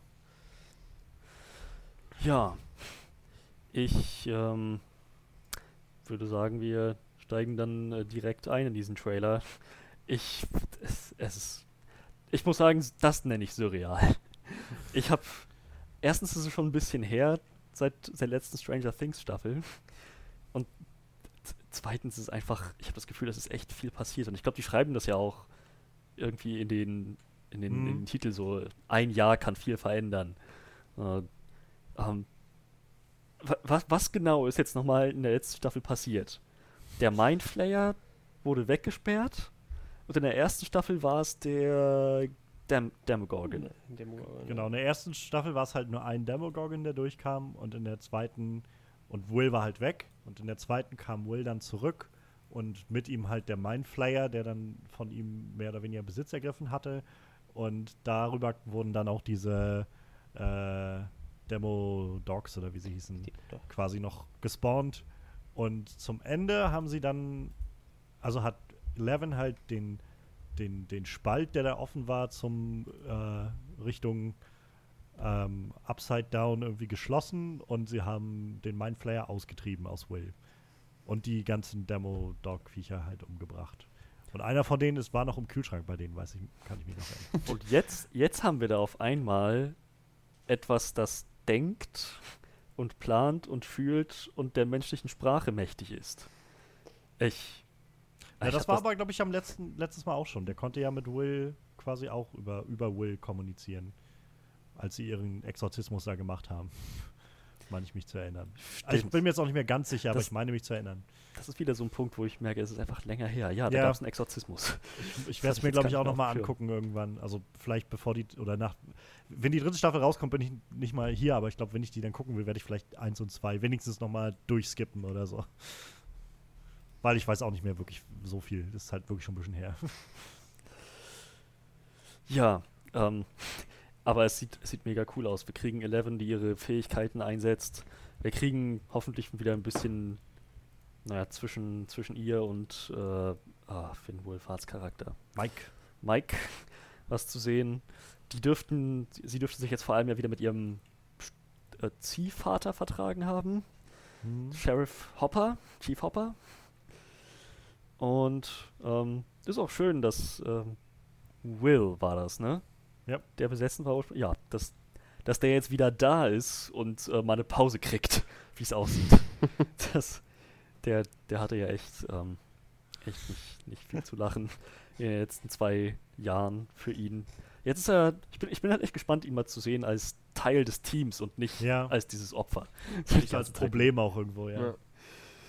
Ja, ähm, ja, ich, ich habe das Gefühl, dass das wird äh, ziemlich cool und ziemlich schräg und äh, der Trailer lässt genau das vermuten, was Stranger Things, glaube ich, so ausmacht. Gerade der Ton, so dieses, dieses Mystery-surreale Ding, ähm, das kommt rüber. Es ist irgendwie so ein, so ein komischer Mix aus die Welt ist in Gefahr und gleichzeitig geht es doch nur um diese eine Familie und diese eine Ja. Clique. Ja, das ist, ja, Stranger Things halt. Sie haben es Ähm. halt so gut geschafft, uns diese Charaktere zu verkaufen. So, das ist halt, die sind halt diese Welt so. Und Ja. so und irgendwie, man, man fürchtet halt immer um, um diese Charaktere und um die, auch um die Beziehung zwischen denen, so, dass da irgendwie was passiert oder so. Ja, wie, wie geht's euch? Johannes, du hast schon angefangen. Mach doch gleich weiter. Also der erste Trailer, der ja vor, weiß ich gar nicht, zwei Monaten oder drei oder so kam, das war ja noch so, so, hey, Stranger Things ist zurück und irgendwie 80er The Who-Song drunter und schaut mal, hier sind sie wieder alle und so und wie, all unsere Freunde sind zurück und sie sind irgendwie ein Team und sowas. Und dieser Trailer ist halt wirklich mehr so, okay, vergessen wir mal bitte den ganzen 80er-Kram. Also natürlich ist das Bestandteil, aber damit verkaufen wir euch das jetzt nicht, sondern mit heilige Scheiße, das wird äh, wieder irgendwie ein abgefucktes Ding. Es gibt wieder ein richtig krasses Monster irgendwie da drin, ähm, was sich scheinbar den Billy oder wie er hieß, glaube ich, den Bruder von, von Max äh, als neuen Wirt sucht. Also so der das Voiceover lässt jetzt halt ja vermuten, dass der Mindflayer noch nicht aus der oder nicht aus der Welt ausgeschlossen oder rausgebannt wurde, als Eleven den äh, Dings geschlossen hat, den Spalt, sondern halt da geblieben ist und sich jetzt wen Neues sucht. Auch sehr creepy, wie diese ganzen Ratten da bei dem da rumlaufen irgendwie. Ähm, und ja, also ich, äh, also ich freue mich ungemein tatsächlich diese Charaktere wiederzusehen. Und ich hoffe, dass diese Staffel halt mehr wird, so das Team ist wirklich jetzt wieder zusammen und wir sehen die mal wirklich ohne groß so, also die letzten Staffeln hatten halt immer viel von so diesen, so das Team, was sich dann, was ineinander Probleme hat und da sich wieder ein bisschen spaltet oder sowas. Ähm, so ein bisschen das Supernatural-Phänomen irgendwie. An einem gewissen Punkt müssen sie halt immer von Staffel zu Staffel, mal arbeiten die Winchesters halt top zusammen als Brüder und mal gibt es dann die Staffel, wo sie wieder völlig auseinander geraten, weil halt irgendwie äh, Konflikt da sein muss so ungefähr. Und das wiederholt sich so alle zwei, drei Staffeln. Und ähm, in der letzten Staffel war halt eher viel so, Eleven war die ganze Zeit weg Mhm. und in dem Team haben sie sich selbst so ein bisschen, so mit Will war wieder irgendwie ausgenockt und ähm, Dustin hat sich irgendwie äh, von allen so isoliert gefühlt und ähm, Max kam irgendwie dann so dazu, aber auch nicht so ganz und äh, das freut, also da freue ich mich jetzt gerade so auf den Gedanken, dass man die jetzt vielleicht wirklich als Gruppe mal wieder sieht und wenigstens so ein bisschen mal diese, diese Freundschaft nochmal erleben kann, ohne dass sie so getrübt wird durch irgendwie noch groß andere Sachen. Ähm, ich bin gespannt, was mit Eleven wird, die jetzt ja dann ein paar Jahre schon mal Sozialisation hinter sich hat. ähm, das war ja in den letzten Film, äh, Staffeln noch nicht so der Fall. ähm, die wird auch einiges in der Schule aufzuholen haben, schätze ich. Wenn sie denn zur Schule geht. Ich habe die einzige Schule, zu der sie je gegangen ist, ist Menschen töten 101. Wahrscheinlich, ja. Ja, und ansonsten, ähm, obwohl sie waren ja am Schulball am Ende der, der letzten Staffel, bei diesem Winterball. Das stimmt. Hat sie ja getanzt mit, äh, mit Mike. Haben wir gesehen, Also- dass sie Schülerin war an dieser Schule? Nein, äh, also nein, wir haben es nicht explizit gesehen, sie haben es nicht explizit gesagt, aber vielleicht kann man davon ausgehen, dass wenn sie da auf dem Schülerball ist, auch Schülerin da ist. Also ich weiß es nicht, keine Ahnung. Aber es wird auf jeden Fall interessant als Lehrer, glaube ich, wenn du da sitzt und irgendwie erstmal die ersten Stunden eine Schülerin hast, die einfach nicht redet oder so oder noch nicht alle Worte kennt oder so. Das Erste, In was sie der- macht, ist einem anderen Typen, der sie mit einer Milchtüte beworfen hat, das Genick brechen. Ja, irgendwie sowas. und an die Wand werfen und so. So wird's laufen. Nee, aber also ich kann Ahnung, ich freue mich echt wahnsinnig drauf mittlerweile. Und ich muss auch sagen, es gibt am Anfang des Trailers diesen Shot, wo Eleven, ich weiß gar nicht, wo es ist, auf dem Parkplatz steht oder am Strand, da irgendwas und halt so eine riesige rote Spirale irgendwie um sie herum ist. Wo ich gedacht habe, meine Fresse, diese Serie sieht auch echt verdammt gut aus. Also Ja. so, da, da kenne ich Filme, die halt schlechtere Effekte haben. So, wenn ich, keine Ahnung, ich musste dann so an, an einige Momente, zum Beispiel in dem letzten, in dem Hellboy-Film denken, den wir irgendwie vor ein paar Monaten hatten. Ich gesagt habe, das, das gab es da irgendwie nicht. So, so diesen Wow-Effekt irgendwie und keine Ahnung. Also ich freue mich mega drauf. Ich hoffe halt, dass die, dass die anknüpfen können. Ich, ich weiß, mit der zweiten Staffel waren nicht alle so zufrieden damit. Also ich glaube, es gab jetzt nicht wirklich viele Leute, die das so gehatet haben in irgendeiner Art und Weise, aber halt es gab doch einige, die so gerade Eleven Storyline manchmal so ein bisschen genervt hat oder so. Ich fand die zweite Staffel so ziemlich auf demselben Niveau wie die erste Staffel, muss ich sagen. Sehr spannend, sehr interessant und ähm, ja, zu sehen, wie diese ganzen Charaktere jetzt weitergekommen sind, sich weiterentwickelt haben, freut mich sehr. Also ähm, kann kaum noch warten, muss ich sagen. Ja, bei mir war es tatsächlich so, dass mich, das, was du eben erwähnt hast, das war so das, was mich halt auch, was, das Einzige, was mich in der zweiten Staffel ein bisschen gestört hat, dass dieses, dieses Teamgefühl aus der ersten Staffel halt irgendwie weg war, weil die so alle untereinander ein bisschen im, im Clinch lagen. Das war das Einzige, was mich gestört hat. Und ich sag mal, davon gibt uns ja jetzt der, der Trailer halt echt genug, ne? Wieder genau das, dass wir halt einfach das Team wieder zusammen sehen, so wie es vorher war, ne? Und äh, ja, und drumherum halt ziemlich abgefahren. Ich glaube, unsere äh, Freunde von, von dieser G- Gesellschaft da, die sind da auch wieder schwer am rumhantieren. Ich, dieser Shot mit dieser, weiß ich nicht, was das sein soll. Ich, Kanone war es nicht, aber so, so eine Portalmaschine da, wo die da alle mit Gas Es sieht auch sehr stylisch aus, wie sie halt- genau diese Gasmasken. Das sieht irgendwie unglaublich stylisch aus. Also Ja, das war auf jeden Fall schon mal ein Ähm, geiler Shot. Da habe ich halt irgendwie echt Bock drauf. Also es wird ja jetzt wahrscheinlich dann nicht nur ein Kampf gegen irgendwelche Mächte sein, sondern da wird halt doch irgendwie die Organisation wieder mitspielen, die irgendwie die ganze Zeit schon irgendwo im Hintergrund rumlauert und so. Also das, das wird schon auf jeden Fall echt spannend. Ich, bin- ich freue mich da echt drauf.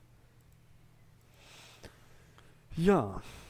Ähm, Gibt es noch was, was äh, wir ansprechen möchten diesbezüglich? ich bin halt gespannt, in welche Richtung so dieser 80er, also in die letzten zwei Staffeln haben sie sich ja immer in so eine 80er-Richtung, irgendwie stilistische Richtung, stilistische Richtung gelehnt.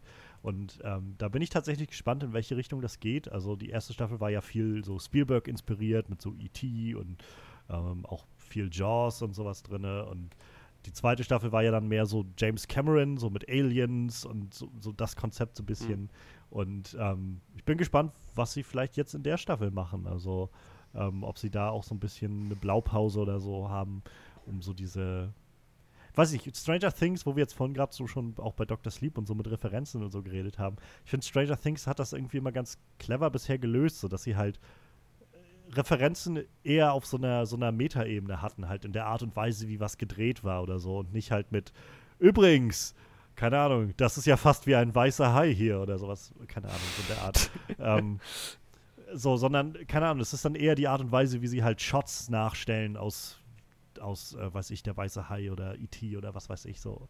Oder halt aus Aliens oder so mit den ganzen Demo-Dogs und so. Und äh, das, also das finde ich irgendwie cleverer auf einer gewissen Art und Weise. Das ist halt, man muss es dann auch nicht kennen, um das irgendwie, also dann, dann ist es halt auch nichts, was irgendwie, was so raussticht, wo du das Gefühl hast, okay, das soll jetzt hier irgendeine Referenz sein, ich verstehe die scheinbar nicht, so, sondern es ist halt einfach, wie es ist. Und wenn man dann das sieht, dann fühlt man sich, glaube ich, noch mehr so dieses, oh, ich verstehe irgendwie noch, was die, wo die herkommen und was die damit aussagen wollen. Also, und keine Ahnung, also irgendwie, das, die, die Macher das ist irgendwie echt geil. Also die, ich bin gespannt, ob sie die Qualität halt hochhalten können. Und ähm, ja, es ist krass, dass Netflix, also das ist ja so wirklich ein Phänomen geworden, Stranger mhm. Things. Also das kennen ja irgendwie alle. Sie haben ja auch den coolsten Schach, äh, den coolsten Move überhaupt gemacht, dieses, dieses, äh, ja. Es gibt jetzt das Dungeons and Dragons Stranger Things Starter Set, wo man den Demogorgon besiegen kann. In der, in der äh, St St Startmission. Haben sie schön gemacht, fand ich total niedlich. Jetzt das, äh, das wurde irgendwann letztes Jahr auf so einer, äh, auf so einer, so einer Brettspielcon angekündigt. Fand ich total gut. Hat, hat mir gut gefallen, die Idee. Ja, die wissen schon, wie sie sich vermarkten können mit solchen Fall. Sachen. Jo, dann sind wir, glaube ich, mit den Highlights soweit durch. Ähm, können dann übergehen zu unserer Review zu Ma. Die werden wir zu zweit durchziehen. Johannes, schön, dass du da warst. Ja, gerne. Dass du uns noch während des ersten Segments Gesellschaft geleistet hast. Ich habe mich äh, gefreut, über Stranger Things und so weiter reden zu können. Das war das lag jetzt schon irgendwie eineinhalb Wochen oder so offen und ähm, war schön, da jetzt auch mal drauf eingehen können, zu können. Ist auch, glaube ich, schon in zwei Wochen soweit, Stranger Things. Ja, das Nächste sein. Woche? Ich glaube, nächste Woche. Nächste Woche Freitag, glaube ich, kommt, startet die schon oder so. Also, das wird alles kommen in den nächsten Wochen. Mensch. Ja, aber dann wünsche ich euch auf jeden Fall jetzt viel, viel äh, Spaß und, und interessante Unterhaltung über Ma. Ma. Macht's gut. Ciao. Tschüss. Johannes hat uns nun verlassen, er ist von uns gegangen und wir kümmern uns jetzt um Ma. Ja, ich würde sagen, das übliche Vorgehen, was haben wir erwartet, ganz kurz, was haben wir bekommen und dann die Details, was hat gut funktioniert, was nicht so gut. Da werden wir jetzt drin abtauchen.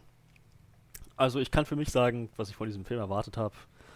Nach den Trailern ein echt cooles Konzept. Ich mag es, wenn Filme solche coolen Prämissen haben. Das ist für mich in derselben Kategorie von coolen Horrorfilmideen wie ähm, Happy Death Day oder ähm, wie hieß es, wie hieß es, wie hieß es, ähm, na, mit den Biestern, die nur Geräusche hören. Äh, Quiet Place. Danke, Quiet Place. halt so, weiß nicht, so, so Horrorkonzepte, die noch nicht ausprobiert wurden oder noch, noch nicht ausgereizt wurden und dann es auf die große Leinwand in Hollywood schaffen. Ma, so das ist, es hat, es hatte halt diesen, so, so eine Kombination aus Social Network, Thriller und naja, halt diesen ziemlich krassen Psycho-Horror-Aspekt, den, den Ma, den Charakter Sue Ann, da reinbringt. Zumindest sah es nach den Trailern her so aus. Und ähm, deswegen konnte ich dem das auch verzeihen, dass es wieder dieses typische Gruppe Teenager in einer abgelegenen Hütte Klischee bedient hat. Ähm, das, das, ja, ich schätze, das äh, konnten sie nicht großartig anders lösen, aber die Idee mit Ma als Charakter fand ich einfach, fand ich super.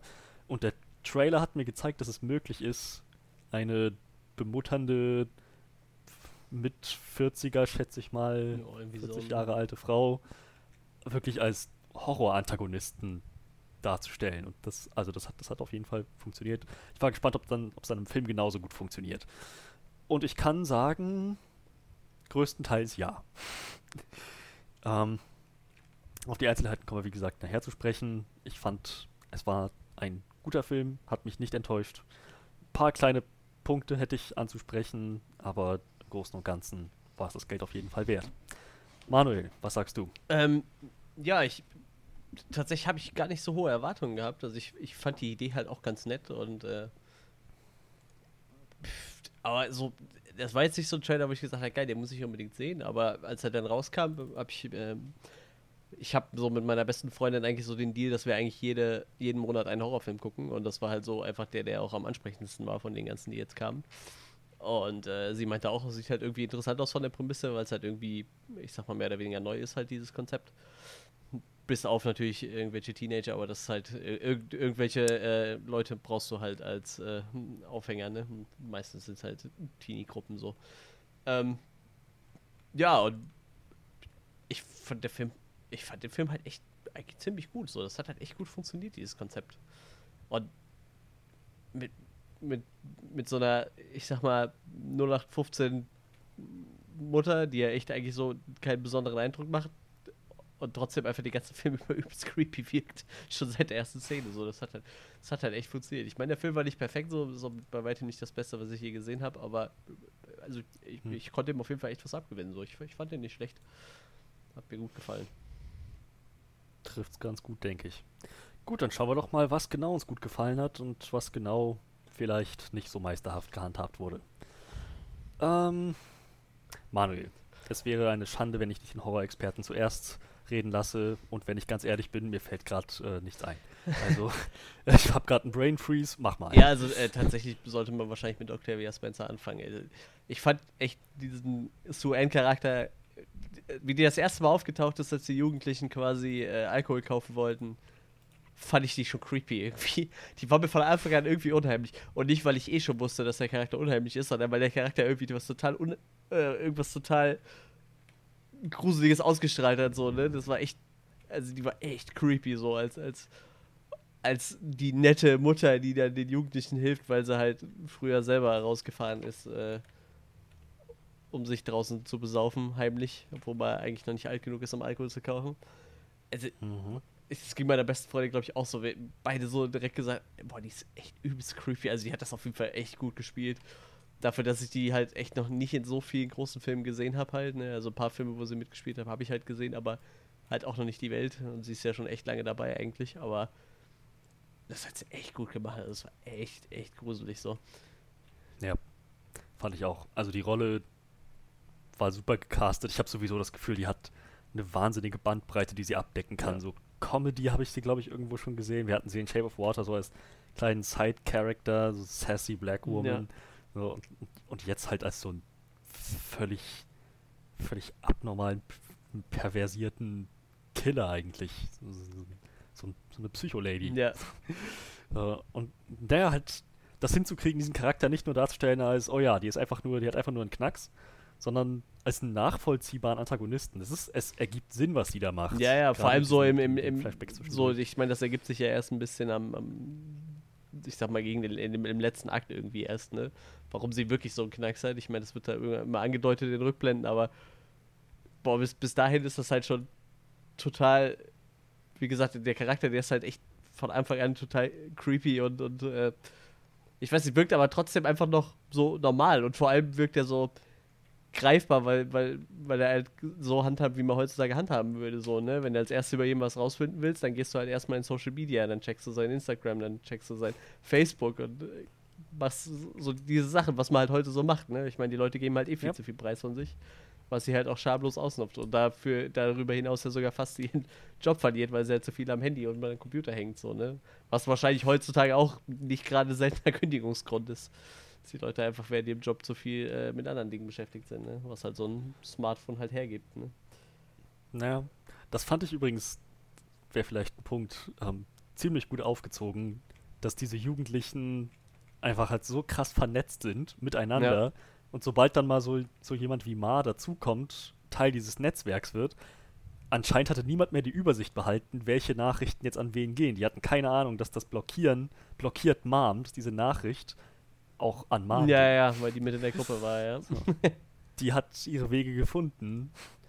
Und äh, ja, diese Jugendlichen waren jetzt auch nicht gerade, Teenies waren jetzt nicht gerade vorsichtig mit dem Umgang, mit dem, was sie gerade machen, wo sie gerade sind, wem sie schreiben. Äh, ja, das schätze ich, ist eine gute Art, das unterzubringen. Also, Auf jeden wenn, Fall. wenn dann mal jemand, jemand kommt wie Ma, dann sieht es übel aus.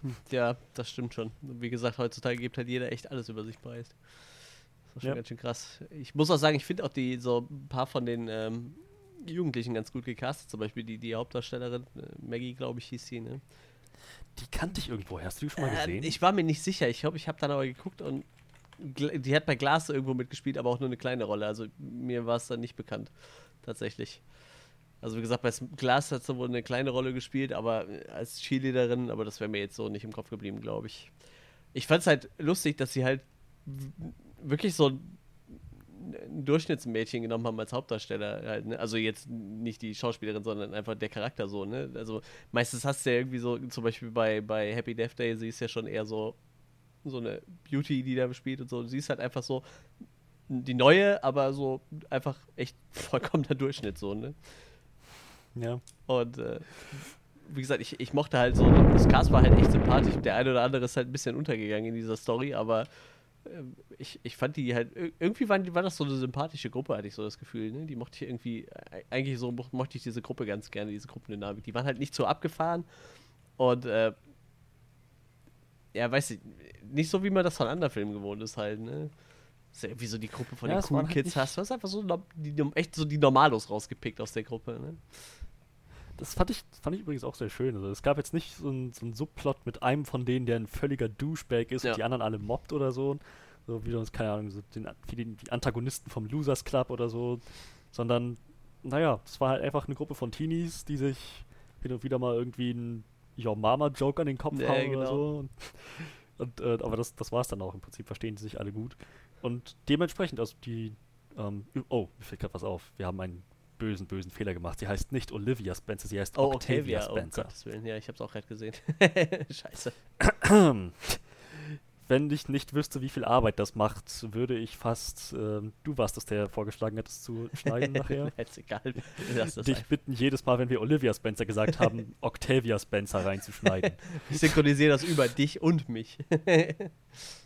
Ja, ja, genau, genau. Ich werde jetzt einfach einmal sagen, Octavia Spencer. Das wirst du jetzt jedes Mal reinschneiden, wenn irgendwo Olivia auftaucht.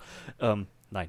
Äh, aber wa- wa- was ich, was ich sagen wollte, ähm, die Teenies waren als Gruppe erstens ziemlich gut aufgezogen und zweitens konnte ich auch diese, diese Love Story zwischen ihr und äh, Ja. dem Namen, warte, warte, warte, er hieß. Äh, Ch Andy? Chess, Maggies Ch- Friend. Ch Daryl, Maggies Friend. Was? Der, der, nee, Daryl ist der Schwarze. Dann Ch Chess? Chaz war es, glaube ich, nicht. Chaz war der. Warte, ich gucke mir jetzt mal seinen Schauspieler an. Okay, jetzt gucke ich mir mal den Schauspieler von Andy an. Andy Hawkins, das könnte. Es war Warte, warte, das ist doch der Das Sohn. war Andy. Ja, Andy, ja, ja, das stimmt. Das ist der Sohn von, von Luke Evans Charakter, ne? Von Ben Genau. Hawkins. Ja, ja, okay, dann muss es Andy sein. Genau, also die, das hat sich, das hat sich recht natürlich ergeben zwischen den beiden. Ja, das stimmt. So wirkte jetzt, wirkte jetzt so ein bisschen, ha, so ein bisschen unan, unangenehm, wie das für Teenies halt wahrscheinlich dann ist. So, ah, weiß ich nicht, ob ich dich ansprechen sollte, so ein bisschen Ja, awkward. genau. Ja. Ja, aber äh, das fand ich, kam gut rüber.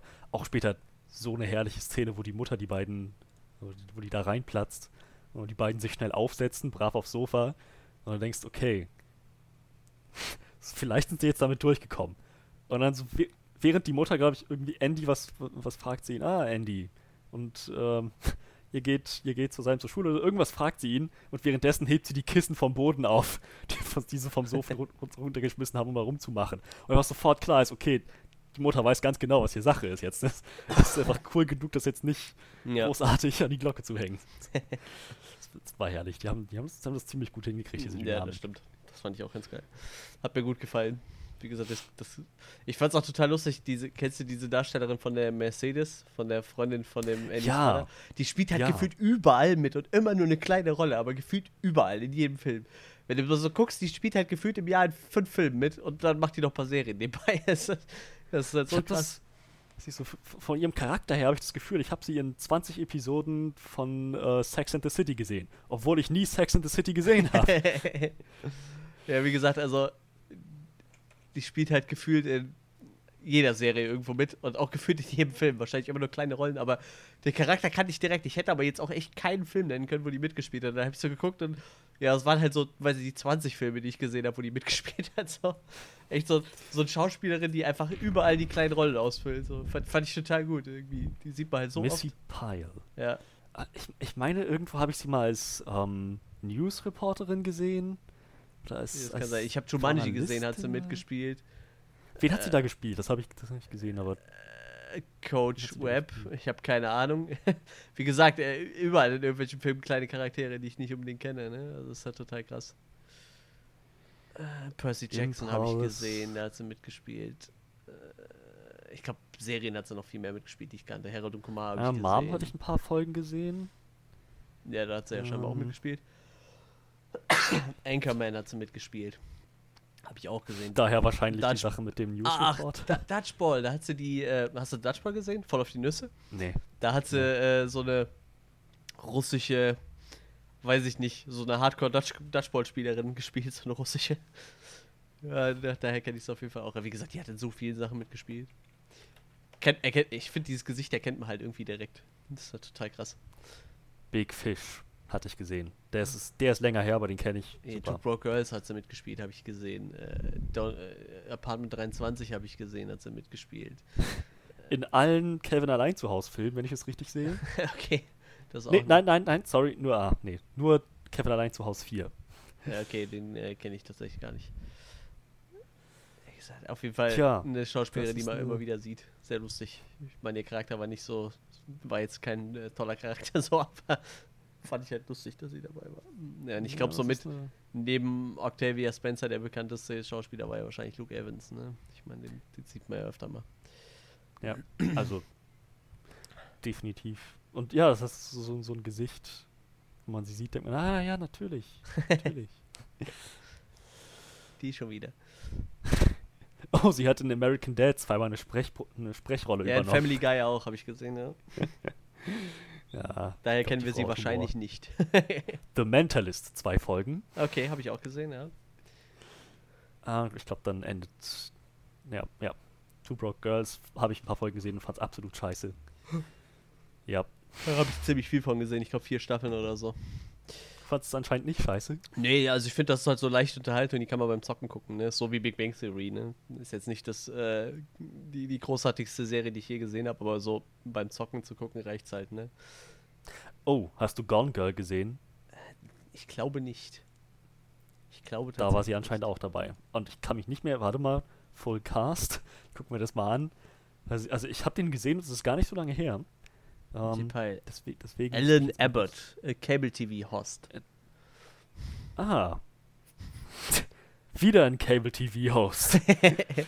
ich habe das Gefühl, mit, mit, mit ähm, Ron Burgundy hat sie sich irgendwie die Qualifikation für Gone Girl als Reporterin Ja, geschafft. irgendwie schon. Und mit Mom hat sie sich jetzt die Serie, die, die Qualifikation für Ma geschafft. Ja, Irgendwie. wahrscheinlich. Ja, wie gesagt, irgendwie das Gesicht siehst du halt ständig irgendwo. Ja. So, jetzt klicke ich mal ein paar IMDb-Seiten zurück, um wieder den Cast von Ma zu haben. Auch die äh, Chefin von Octavia Spencer, die, die kennt man halt auch aus echt vielen Filmen. War die nicht auch mal in Ma?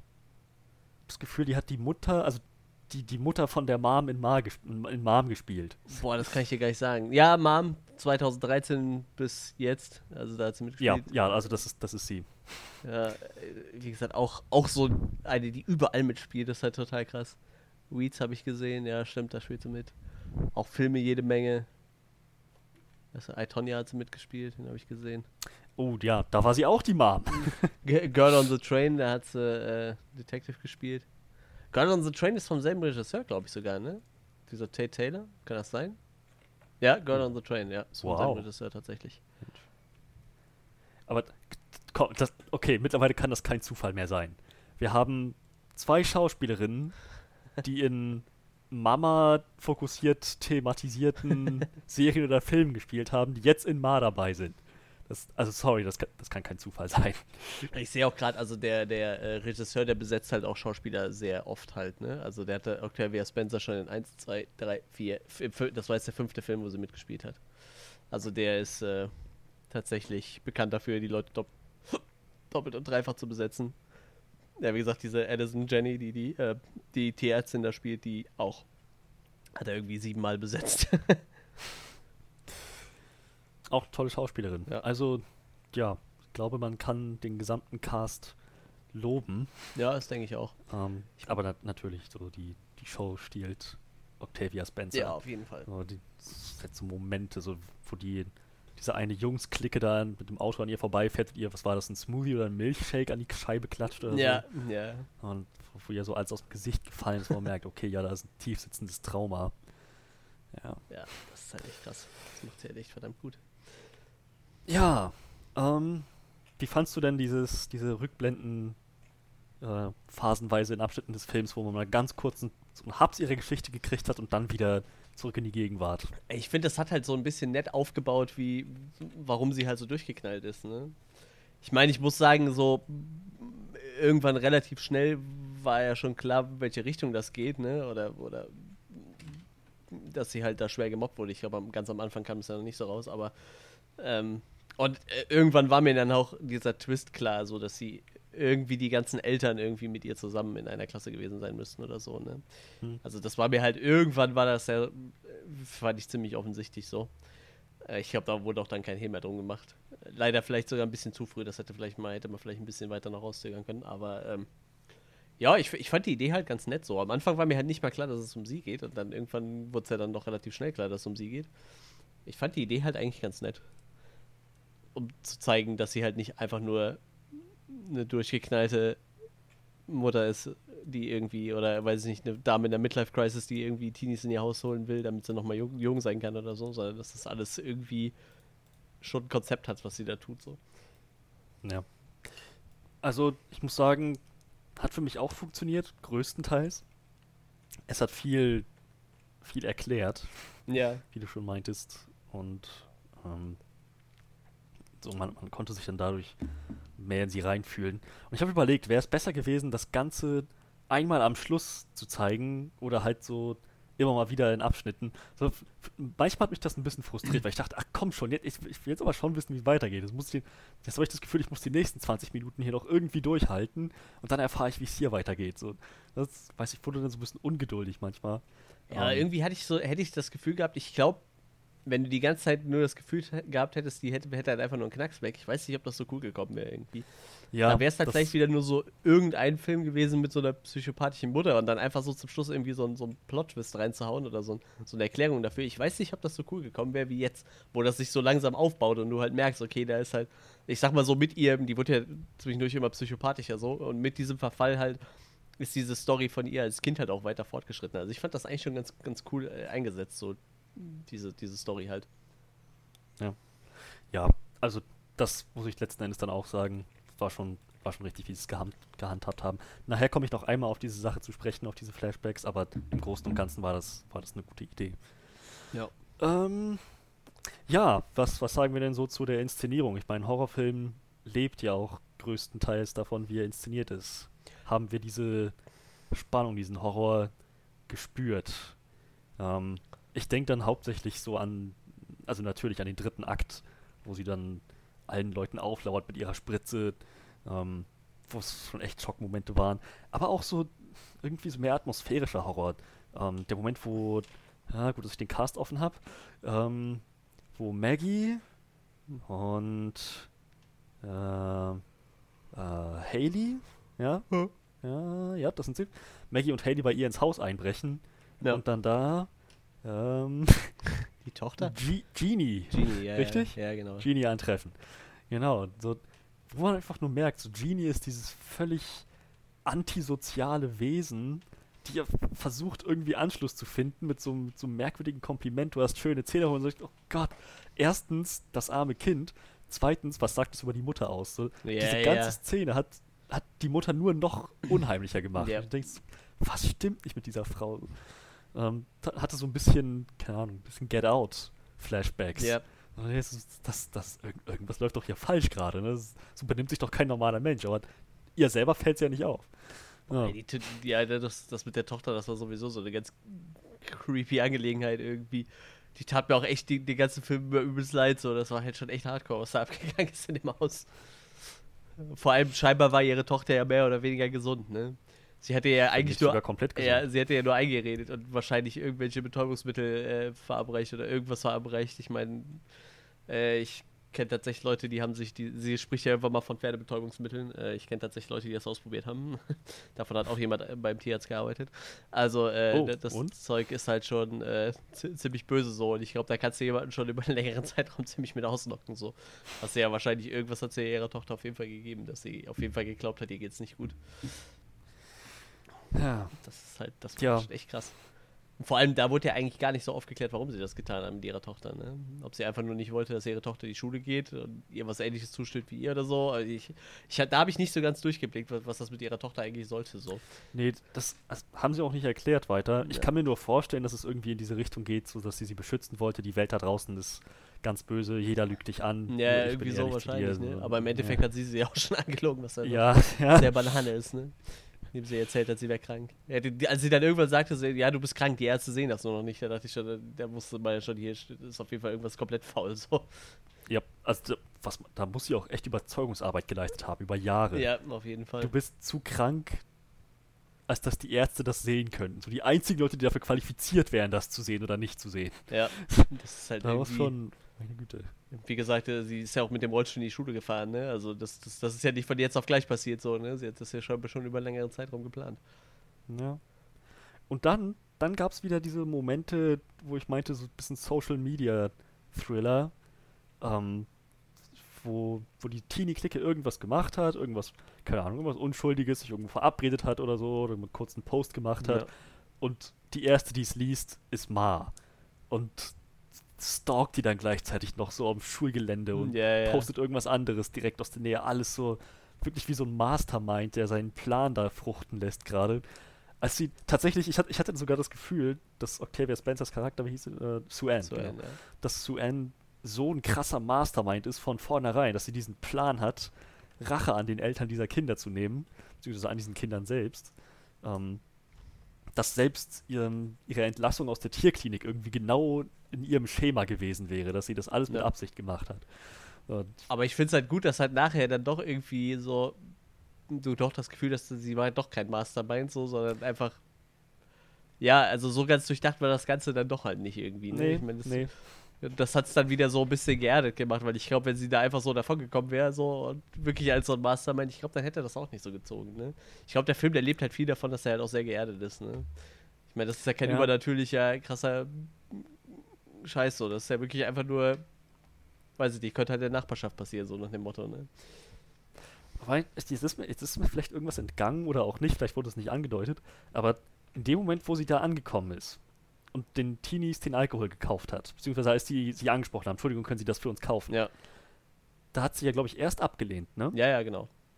Und dann hat sie doch zugesagt. War das, nachdem sie einen der Namen von denen erfahren hat? Boah, da bin ich mir gar nicht sicher. Weil, wie krass wäre das, wenn sie nicht durch Zufall gerade an diesem Van vorbeigeht? Ah, warte, nee, das. Warte, warte, weißt du, woran das gelegen haben könnte? Das war doch ein Van von dem einen seinem Vater. Von dem Andy seinem Vater. Vielleicht hat sie dann den Hawkins-Van Ah. erkannt halt, ne? Das, das kann Ich glaube, das ist sogar in dem Gespräch thematisiert worden, dass es der Van von dem Vater ist. Und das, ich glaube, sie fragt sogar danach, dass der Van von dem Vater ist. Stimmt, stimmt. Dann, ja. Das könnte Das halt sein, ne? Weil das war ja wirklich einer von den, von dem Firmenwagen vom, vom Vater halt, ne? Das ist echt krass. Ja, aber dass, dass, dass da vielleicht schon so dieser Funke entstanden ist. Aha. Man könnte ja. Und gar, ich meine, jemand wie sie wird sich, jetzt, sie scheint es nicht der Typ zu sein, der sich dann nicht obsessiv jahrelang mit ihm beschäftigt und ihn stalkt und guckt, was er macht und weiß, was er Ja, tut, eben. was er sich aufbaut. Also ich sag Ähm. mal, bei ihm hat es ja wahrscheinlich so die meisten Probleme noch. Ne? Ich glaube, die anderen sind einfach so irgendwie da mit reingefallen und äh, passen halt gerade noch mit, mit, mit ins, äh, ins Rachebild rein, so, ne? So die, die Mutter von Maggie und äh, die Mer Mercedes, die passen, glaube ich, einfach nur so mit rein. Ich glaube, auf die hat es eigentlich gar nicht so krass abgesehen. Ich glaube, Ben war so der, der ihr das Herz gebrochen hat. Und ich glaube, der war eigentlich so das Hauptopfer. Ja. Und der Rest war halt, gut, die gehörten halt mit dazu, ne? Die haben halt auch gelacht. Ich sag mal, das war halt einfach nur so ein Zufall, dass die quasi gerade da waren. Ja. Ähm. hm, Mal überlegen.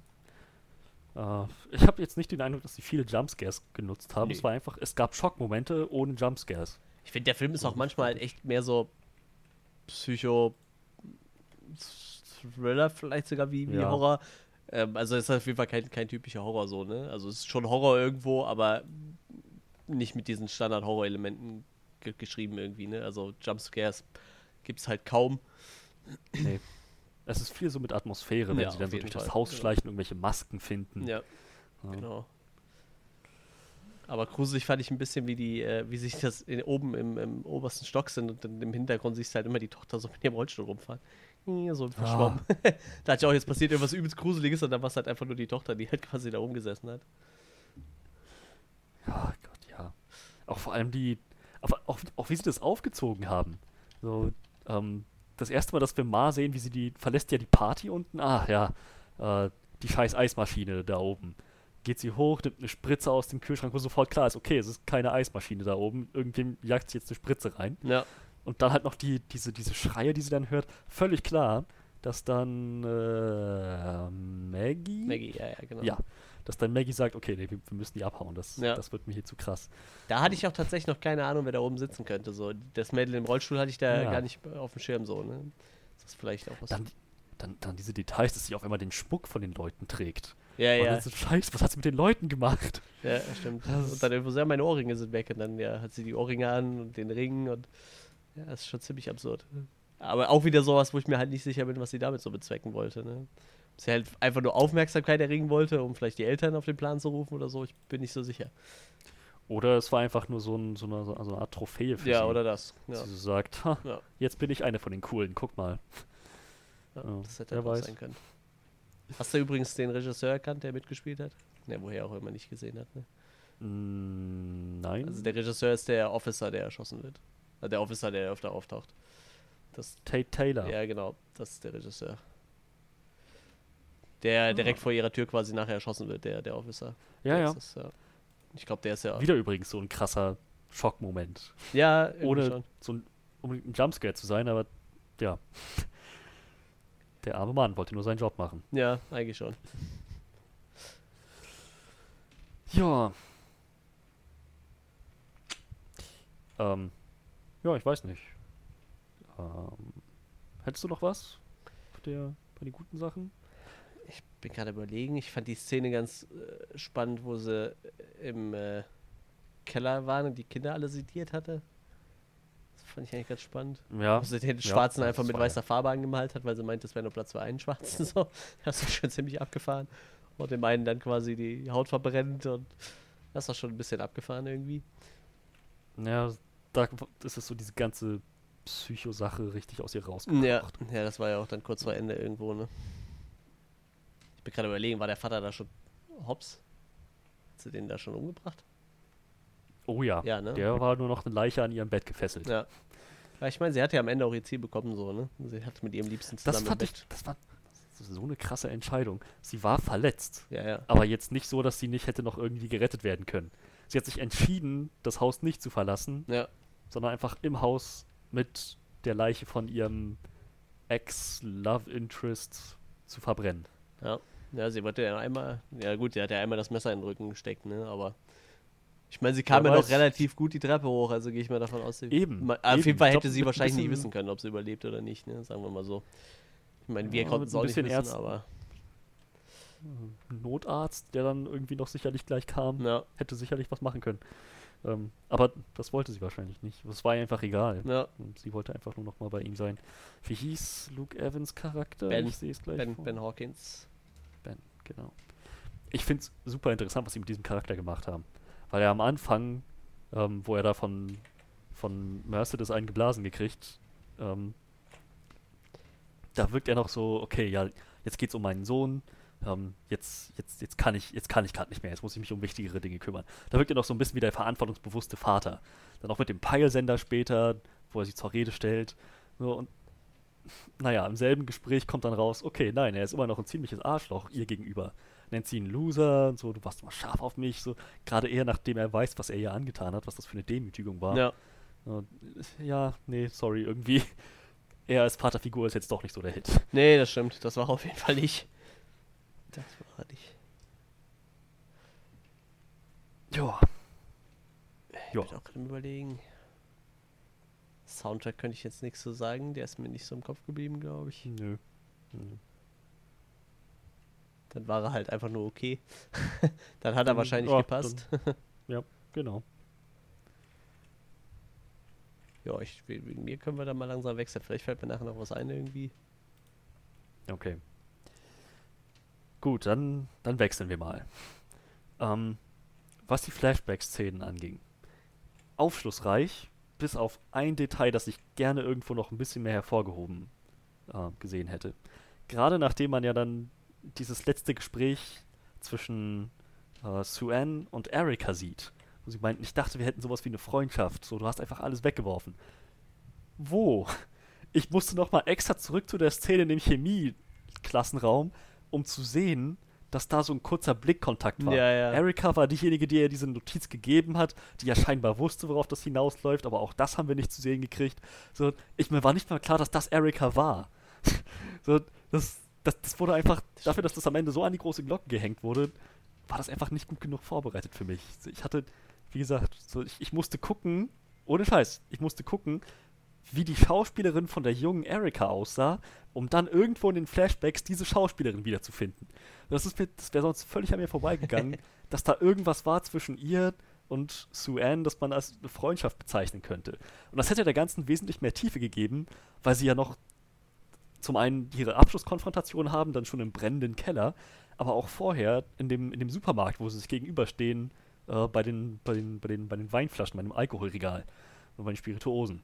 Das, auch das echt eine intensive Szene, aber ohne so ein bisschen Material aus der Vergangenheit konnte ich damit jetzt nicht so viel anfangen. Ja, das stimmt.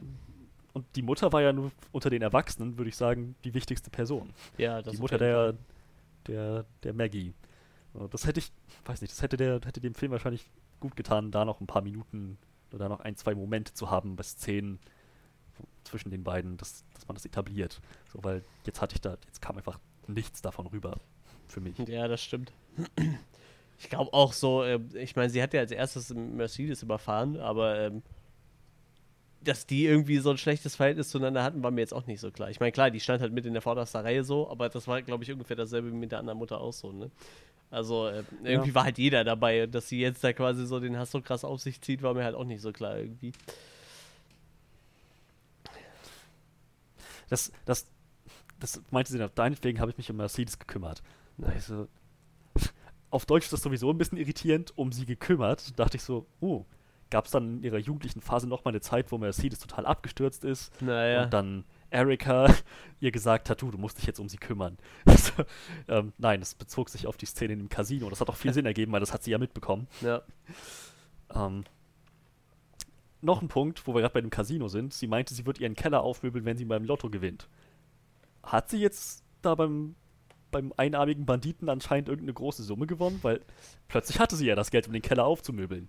Oder hat sie einen massiven Kredit aufgenommen, weil sie jetzt ihren Racheplan schmieden wollte? Ja, ich, Wurde ich auch nicht ganz klar, ne? Allerdings hat sie jetzt den Keller ja auch nicht so krass aufgemöbelt, ne? Also sie hat ja nur das gemacht, was die Kinder gesagt haben, aber ich, ich sag mal, das war jetzt keine äh, paar tausend Euro Investition, paar tausend Dollar in dem Fall, ne? Denke ich mal, aber Nee, nee, sicher. Aber ja, Lichter, was war das noch? Ein, ja, auf jeden Fall eine andere Sitzgruppe, glaube ich, ne? Ja, ein bisschen was hat es auf jeden Fall gemacht. Ich glaube, das mit dem Lotto war halt auch eher so dahergesagt wahrscheinlich, ne? Ja, ja, das mach ich, wenn ich mal Ja. im Lotto gewinne, ne? ja, ja. Was, was, Ja. was, hat, der- was hat der, äh, Der, der, der, der, wie war's? Daryl, der dunkelhäutige, ja, ne? Was hat er Mhm. nochmal gesagt? Haben, haben Sie vielleicht ein paar äh, Pizza, was hat er, wel- welche Pizzadinger da? Ja klar, habe ich die da. Banal. Ach ja. Hat man immer im Haus. Ja, sie war dann ja auf alle Eventualitäten vorbereitet. Ja, das stimmt. Plus dann noch, also man, spätestens an dem Moment, wo man, wo sie da angefangen hat mit ihrem Krebs, war so klar, okay, nee, sie, sie ist kein Mastermind, jetzt ist sie gerade einfach nur echt verzweifelt. Ja, eben, genau. Ja, ja, das stimmt. Da, da ist die Hülle dann langsam gebröselt. Aber die Kinder haben es ja erstmal noch abgekauft, ne?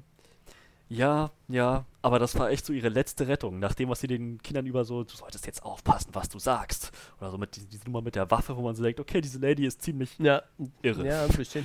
So, wenn man jetzt nicht mit sowas rauskommt wie, ja, Krebs und Medikamente und ich bin nicht ganz ich selbst, so, dann wäre das, glaube ich, das gelaufen gewesen mit der Partysache. Denn ohne Witz, nachdem sie zu ihr gesagt hat, nachdem, nachdem Sue Ann zu ähm, äh, Haley, genau, zu Haley gesagt hat, pass jetzt lieber auf, was du sagst, so diese richtig drohende Ja. Art. Oder dann auch irgendwie, ja, die coolen Leute, die kommen zu meiner Party, euch anderen, die brauchen wir sowieso nicht. Dann denke ich mir, wer kommt noch gerne zu so einer Frau zu einer Party, wenn Ja. sie das nächste Mal einlädt? Ja, dachte, ja. Die, hat sich, die müssten sich jetzt doch mega jetzt ausgeschossen haben unter diesen Jugendlichen. Aber nee, das nächste Mal, wenn sie einlädt, sind wieder alle da. Das hat mich ein bisschen gewundert. Ja, das stimmt. Irgendwie hat es keinen interessiert, außer. Ja, ich außer die Hauptdarstellerin, ne? Die war die Ja, Maggie erste. war die Einzige, die mitgekriegt hat, Leute, se seht ihr nicht, dass diese Frau völlig Banane ist? Ja, wenn, äh, wenn du noch was hast, sag gern an. Äh, ich bin gerade überlegen. Äh, äh, da war noch irgendwas, wo mich, was mich so am Ende gestört hat. Irgendwas mit den, irgendwas Charaktermäßiges oder was Storymäßiges? Nee, irgendwas, wie irgendwas aufgelöst wurde. Aber mich hat übrigens auch das mit den, mit den GPS-Dingern gestört irgendwie. Das war halt. So konnte man das halt schnell und faul lösen, warum der Vater wusste, was sie vorhat, so, ne? Weißt du, als er da gesagt hat, ja, ich habe GPS-Tracker in meinen Autos drin, so, wo ich so dachte, ja, das ist halt echt die faulste und einfachste Lösung, die man nehmen kann für dieses Problem irgendwie, ne? Wahrscheinlich haben sie zuerst diesen Storypunkt gehabt und dann entschieden, dass der Vater irgendeinen Job haben muss, Ja, ja. wo er GPS-Tracker gebrauchen kann. Ja, gut, ich meine, du willst den Film ja auch nicht äh, e ewig in Länge ziehen, ne? Ich meine, da hätte man halt noch irgendwas drumherum, dass er so irgendwie langsam auf die Fährte kommt irgendwie und, und nicht einfach so, ja, ich habe GPS-Tracker, das kann ich von zu Hause aus sehen, dass er immer bei dir rumhängt. So, so okay. Ja, äh, gerade mit diesem Social-Media-Ding könnte man noch irgendwas anderes Ja, ganz spielen, genau. die Eltern davon erfahren. halt, ne? Ich meine, der, der, Sohn hätte ja auch einfach äh, Fotos aus dem Keller posten können oder so, ne? Oder, Ja. oder Fotos bei ihr zu Hause oder irgendwie sowas, ne? Zumal dieser Vater ist, glaube ich, der Typ für so einen so einen, so einen kontrollsüchtigen, so Kontrollfreak-Dad, der dann irgendwie den Computer seines Sohnes durchstöbert und dann so irgendwie Fotos findet, so Motherfucker, ich dachte, du hast hier nur Pornos. ja. ähm, ja, ja. Äh, du kannst ja noch mal über die eine Sache nachdenken, falls sie dir noch Ja. einfällt. Ähm, das letzte, was ich noch ansprechen würde, was ich so ein bisschen, weiß nicht, so, so ein bisschen äh, ungelenk gehandhabt fand, war die Sache mit Daryl. Sie hat ihm sein Gesicht weiß angeschmiert, sie haben nur Platz für einen von uns. Dann ich so, ja, okay, nette Botschaft. Und wenn man mal drüber nachdenkt, ja, da ist sicherlich was dran. Ähm, das, wird, das wird nicht von irgendwo kommen. Aber erstens ist das wahrscheinlich bei weitem nicht so weit verbreitet, dass man sagen könnte, das ist ein soziales Phänomen und äh, die Gesellschaft muss dementsprechend mal einen Spiegel vorgehalten bekommen. Ähm, und wehe, wenn ihr nur einen schwarzen Freund habt, dann seid ihr alle Rassisten. So, und zweitens, das war echt ziemlich doll auf die Nase. Ich, ich, ich meine, wenn man drüber nachdenkt, ich habe noch nie drüber nachgedacht. So nicht mal, nicht mal in den USA ist es, glaube ich, so ein, so ein Ding, dass, dass die Clique immer nur einen Schwarzen dabei hat. Das ist in Filmen vielleicht so. Ja. Und das ist höchstens vielleicht so als kleiner Seitenhieb an Filme funktioniert das vielleicht, aber nicht als so ein soziales Kommentar. Und in dem Moment, wo sie ihn weiß angemalt hat, wurde das zu so einem richtig harten sozialen Kommentar. Und ich dachte so, nee, tut mir leid, beim besten Willen. Also komplett weiß gegen schwarz, wie mit Get Out. Das funktioniert. Aber, ähm, okay, du bist schwarz, aber sie wollen, dass du eigentlich weiß bist. Guck mal, Ja, ich ja. weiß nicht, das war, Ja, das, war sehr auf die Nase und hatte einfach meiner Meinung nach kein Fundament in der Realität. Ich glaube, das war das halt anspielt. einfach. äh, Ja, sie brauchte halt für jeden irgendwie eine. Ich mache jetzt eine Geschichte. Also, sie, sie brauchte einfach für jeden irgendwie eine. ja, irgendwas, was sie denen antun kann, so, ne? Der eine war schön, also mit seiner Haut verbrannt und so. Und ja, dann war es scheinbar die einfachste Möglichkeit, bei dem Schwarzen auf seiner Hautfarbe rumzuhacken, so, ne? Ja, Irgendwie. vor allem gerade sie. Äh, Gerade sie ja, müsste ja. eigentlich wissen, dass das auch anders gehen sollte. Ja, das stimmt. Ja. Naja. Es wäre auch, auch da wieder. Es wäre nicht schwer gewesen, ähnlich wie mit Haley, ihn irgendwas sagen zu lassen oder irgendwas machen zu lassen, was sie beleidigt. So mit, mit Maggie hatte man die Szene, wo sie meinte, Gott, sie klingt ja schon wie meine Mom. Wo sie dann wütend weggestürmt ist. Dann mit Haley, sie braucht einen echten Mann. So, und irg irgendwie, dass er was macht, irgendwas wegfrisst, was nicht für ihn gedacht war. Keine Ahnung. Ja, ja. Auf der Party benimmt wie so ein Klotz. Aber nee, nee, es musste, es musste die Hautfarbe sein. Fand ich ein bisschen Ja, das stimmt. Allerdings war er, sein Charakter halt auch, glaube ich, so mit der Schwächste eigentlich, ne? Von, wie hieß Was war sein Charakter? Der, irgendwie der Schwächste von, von, von der Truppe, so, ne? Also der, der irgendwie am wenigsten Substanz gekriegt hat, finde ich. Wie hieß er denn? Daryl? Daryl war es, ne? Ja, ja, ja. Es ist faszinierend, oder? Weil das denselben Punkt hatten wir, glaube ich, auch an It zu kritisieren. Der Schwarze hat am wenigsten Substanz gekriegt. Ja, irgendwie komisch. Vielleicht hat der Regisseur sich gedacht, hey, wir haben ja schon eine Schwarze, so das reicht uns. das war halt irgendwie Banane. Ja, ich meine, er hatte, er hatte halt keinen Vater, der irgendwie wichtig war, so, ne? Dadurch war er vielleicht schon mal eh ein bisschen raus. Vielleicht war das so ein, so ein Metakommentar des Regisseurs über sich selbst. So, meine Güte. Ich hab, ich hab eine Schwarze und sofort habe ich aufgehört, mir Gedanken um Daryl zu machen und aufgehört, seinen Charakter auszuformen. Das muss ich sofort unterbringen. Ich bin böse. Ja, wer weiß. ja, das war auf jeden Fall ein bisschen komisch. Ja, aber ich glaube, das wären dann auch so die Sachen bei mir.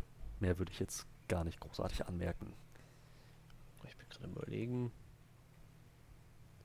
Nö, ich glaube, ich wäre dann auch durch, soweit.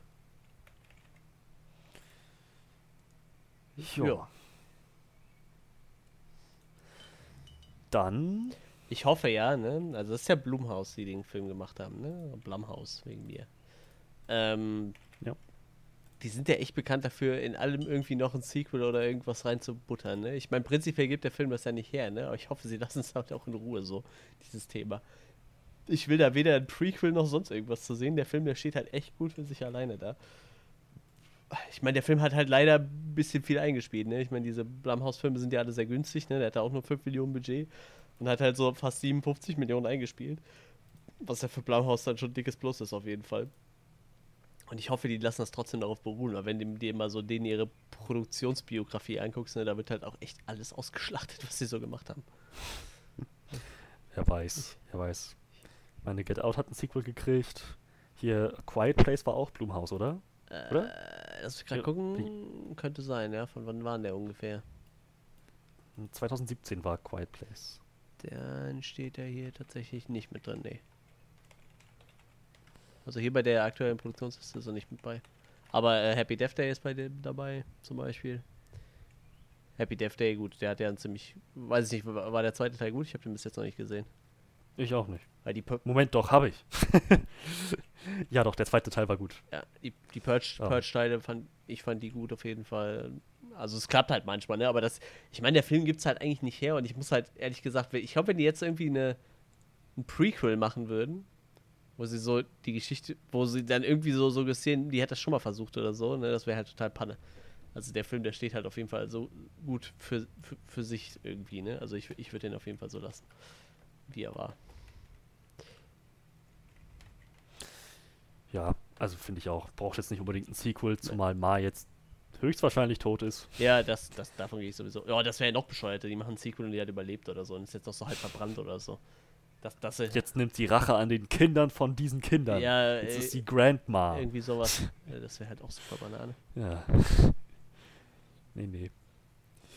Gut, aber dann würde ich sagen, können wir doch zu unserem Abschlussresümee kommen. Ja, ich denke. Ähm, ich fange mal an. Ma war ein Film, wie ich schon am Anfang sagte, wie einer von mehreren, die in den letzten Jahren rauskamen, die ein wirklich cooles Konzept genommen haben und dann, und dann daraus einen Horrorfilm zu spinnen. Und im Großen und Ganzen funktioniert es. Octavia Spencer trägt diese Rolle der Ma wundervoll. Und sie geht richtig darin auf, sie zeigt, was sie kann, volle Bandbreite. Ähm, ihr Charakter wird gut ausgeformt, das heißt, sie hat reichlich Material, mit dem sie da arbeiten konnte. Und dennoch, also obwohl sie wahrscheinlich der am besten ausgeformteste Charakter in dem ganzen Ding ist, ist sie die Antagonistin und wir haben so eine, so eine Gruppe aus Protagonisten, zu, die sich zusammensetzt aus den Teenies und ähm, naja, eigentlich nur Maggies Mom als, also als Elternteil. Alle anderen Erwachsenen hat man so das Gefühl, ja, einige von denen verdienen, was jetzt gerade auf sie zukommt. Und ich denke, sicherlich war das auch die Intention, dass man ein bisschen mit Octavia Spencers Charakter, mit Sue Ann mitfühlen kann. Ja. Die Flashbacks tragen dazu bei. Ähm, die Schauspieler tragen alle ihre Rollen sehr gut und die, die Story ist gut geschrieben. Dementsprechend kriegt als Zuschauer, wird man, wird man gut durchgeführt, ohne dass jetzt irgendwo Exposition zu stark wäre oder so. Es war wirklich ein rundes Projekt, ein runder Film, gut gemacht.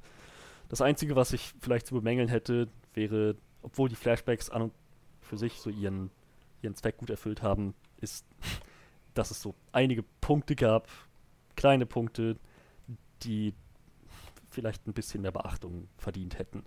Die Freundschaft zwischen Sue und Erika zum Beispiel, ähm, genauso wie, wenn man von den Flashbacks weggeht, die Tatsache, dass einfach egal was Ma macht, jeder kommt zu ihrer Party. Niemand Ja, findet es ja. irgendwie unheimlich, außer Maggie. Das sind halt so, so kleinere Momente, wo ich, wo ich mich so ein bisschen dran angestoßen habe. Ähm, wo, wo ich denke, das hätte man besser machen können. Plus halt die eine Szene am Ende mit dem, mit dem, mit dem Racism, dem Rassismus-Ding, mit diesem Kommentar. Das sind so, so Kleinigkeiten, die, die dazu beitragen, dass ich sage, gut, war jetzt kein Meisterwerk. Aber im Großen und Ganzen war es, wie gesagt, ein runder Film, ein guter Film. Schön, schöne Arbeit, solide Arbeit. Ich, ja, ich denke, ich bin bei 7,5 von 10. Ja, also, wie gesagt, ich, ich fand, die Prämisse ist halt neu und anders irgendwie.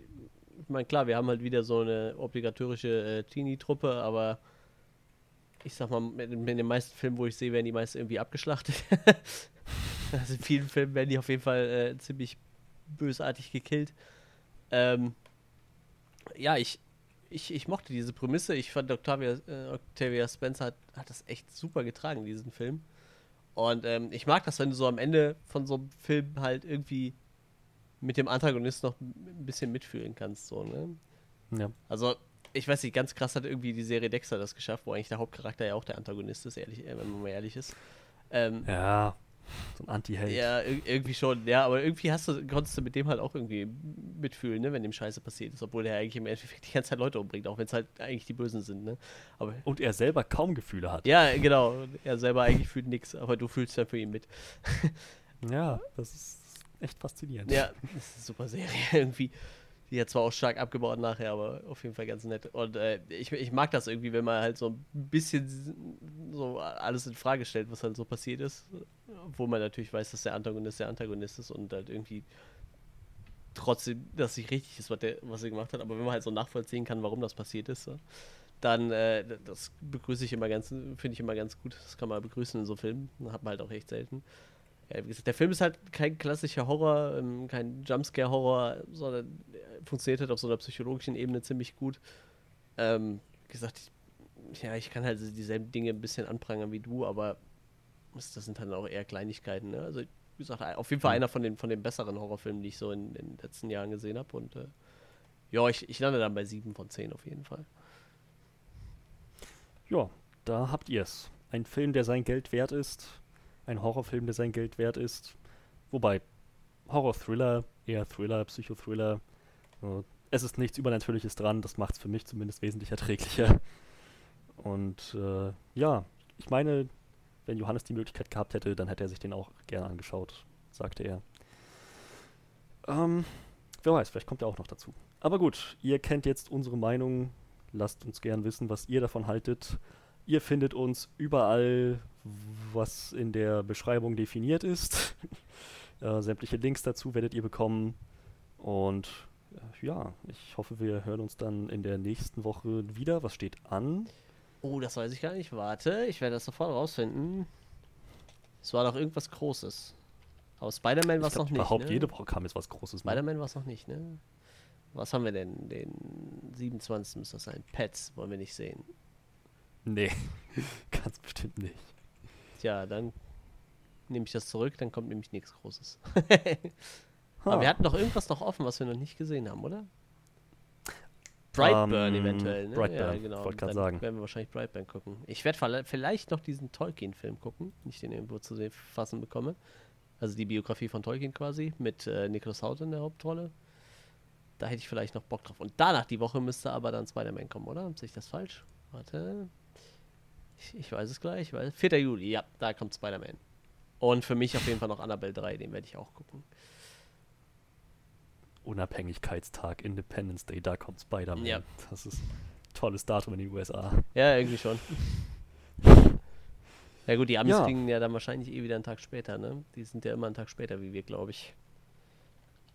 Ach so, auch bei dem Film? Ich glaube, bei denen ist immer freitags der Kinotag. Bei uns ist das ja donnerstags. Ich glaube, bei denen ist das freitags. Ah, stimmt. Ach Mensch, würde sich so schön anbieten, dieser 4. Juli. World Premiere am 26. Oh ne, der kommt bei denen sogar am 2. Juli schon. Also da sind sie dann eine ganze Ecke Mensch. vor uns. Was ist das eine ganze Ecke, aber. Das ist nicht mal ein Nee, das Freitag, oder? Ja, vielleicht nehmen die da diesen äh, 4. Juli mit, ne? Weil es halt quasi ein, äh, Feiertag ist, ne?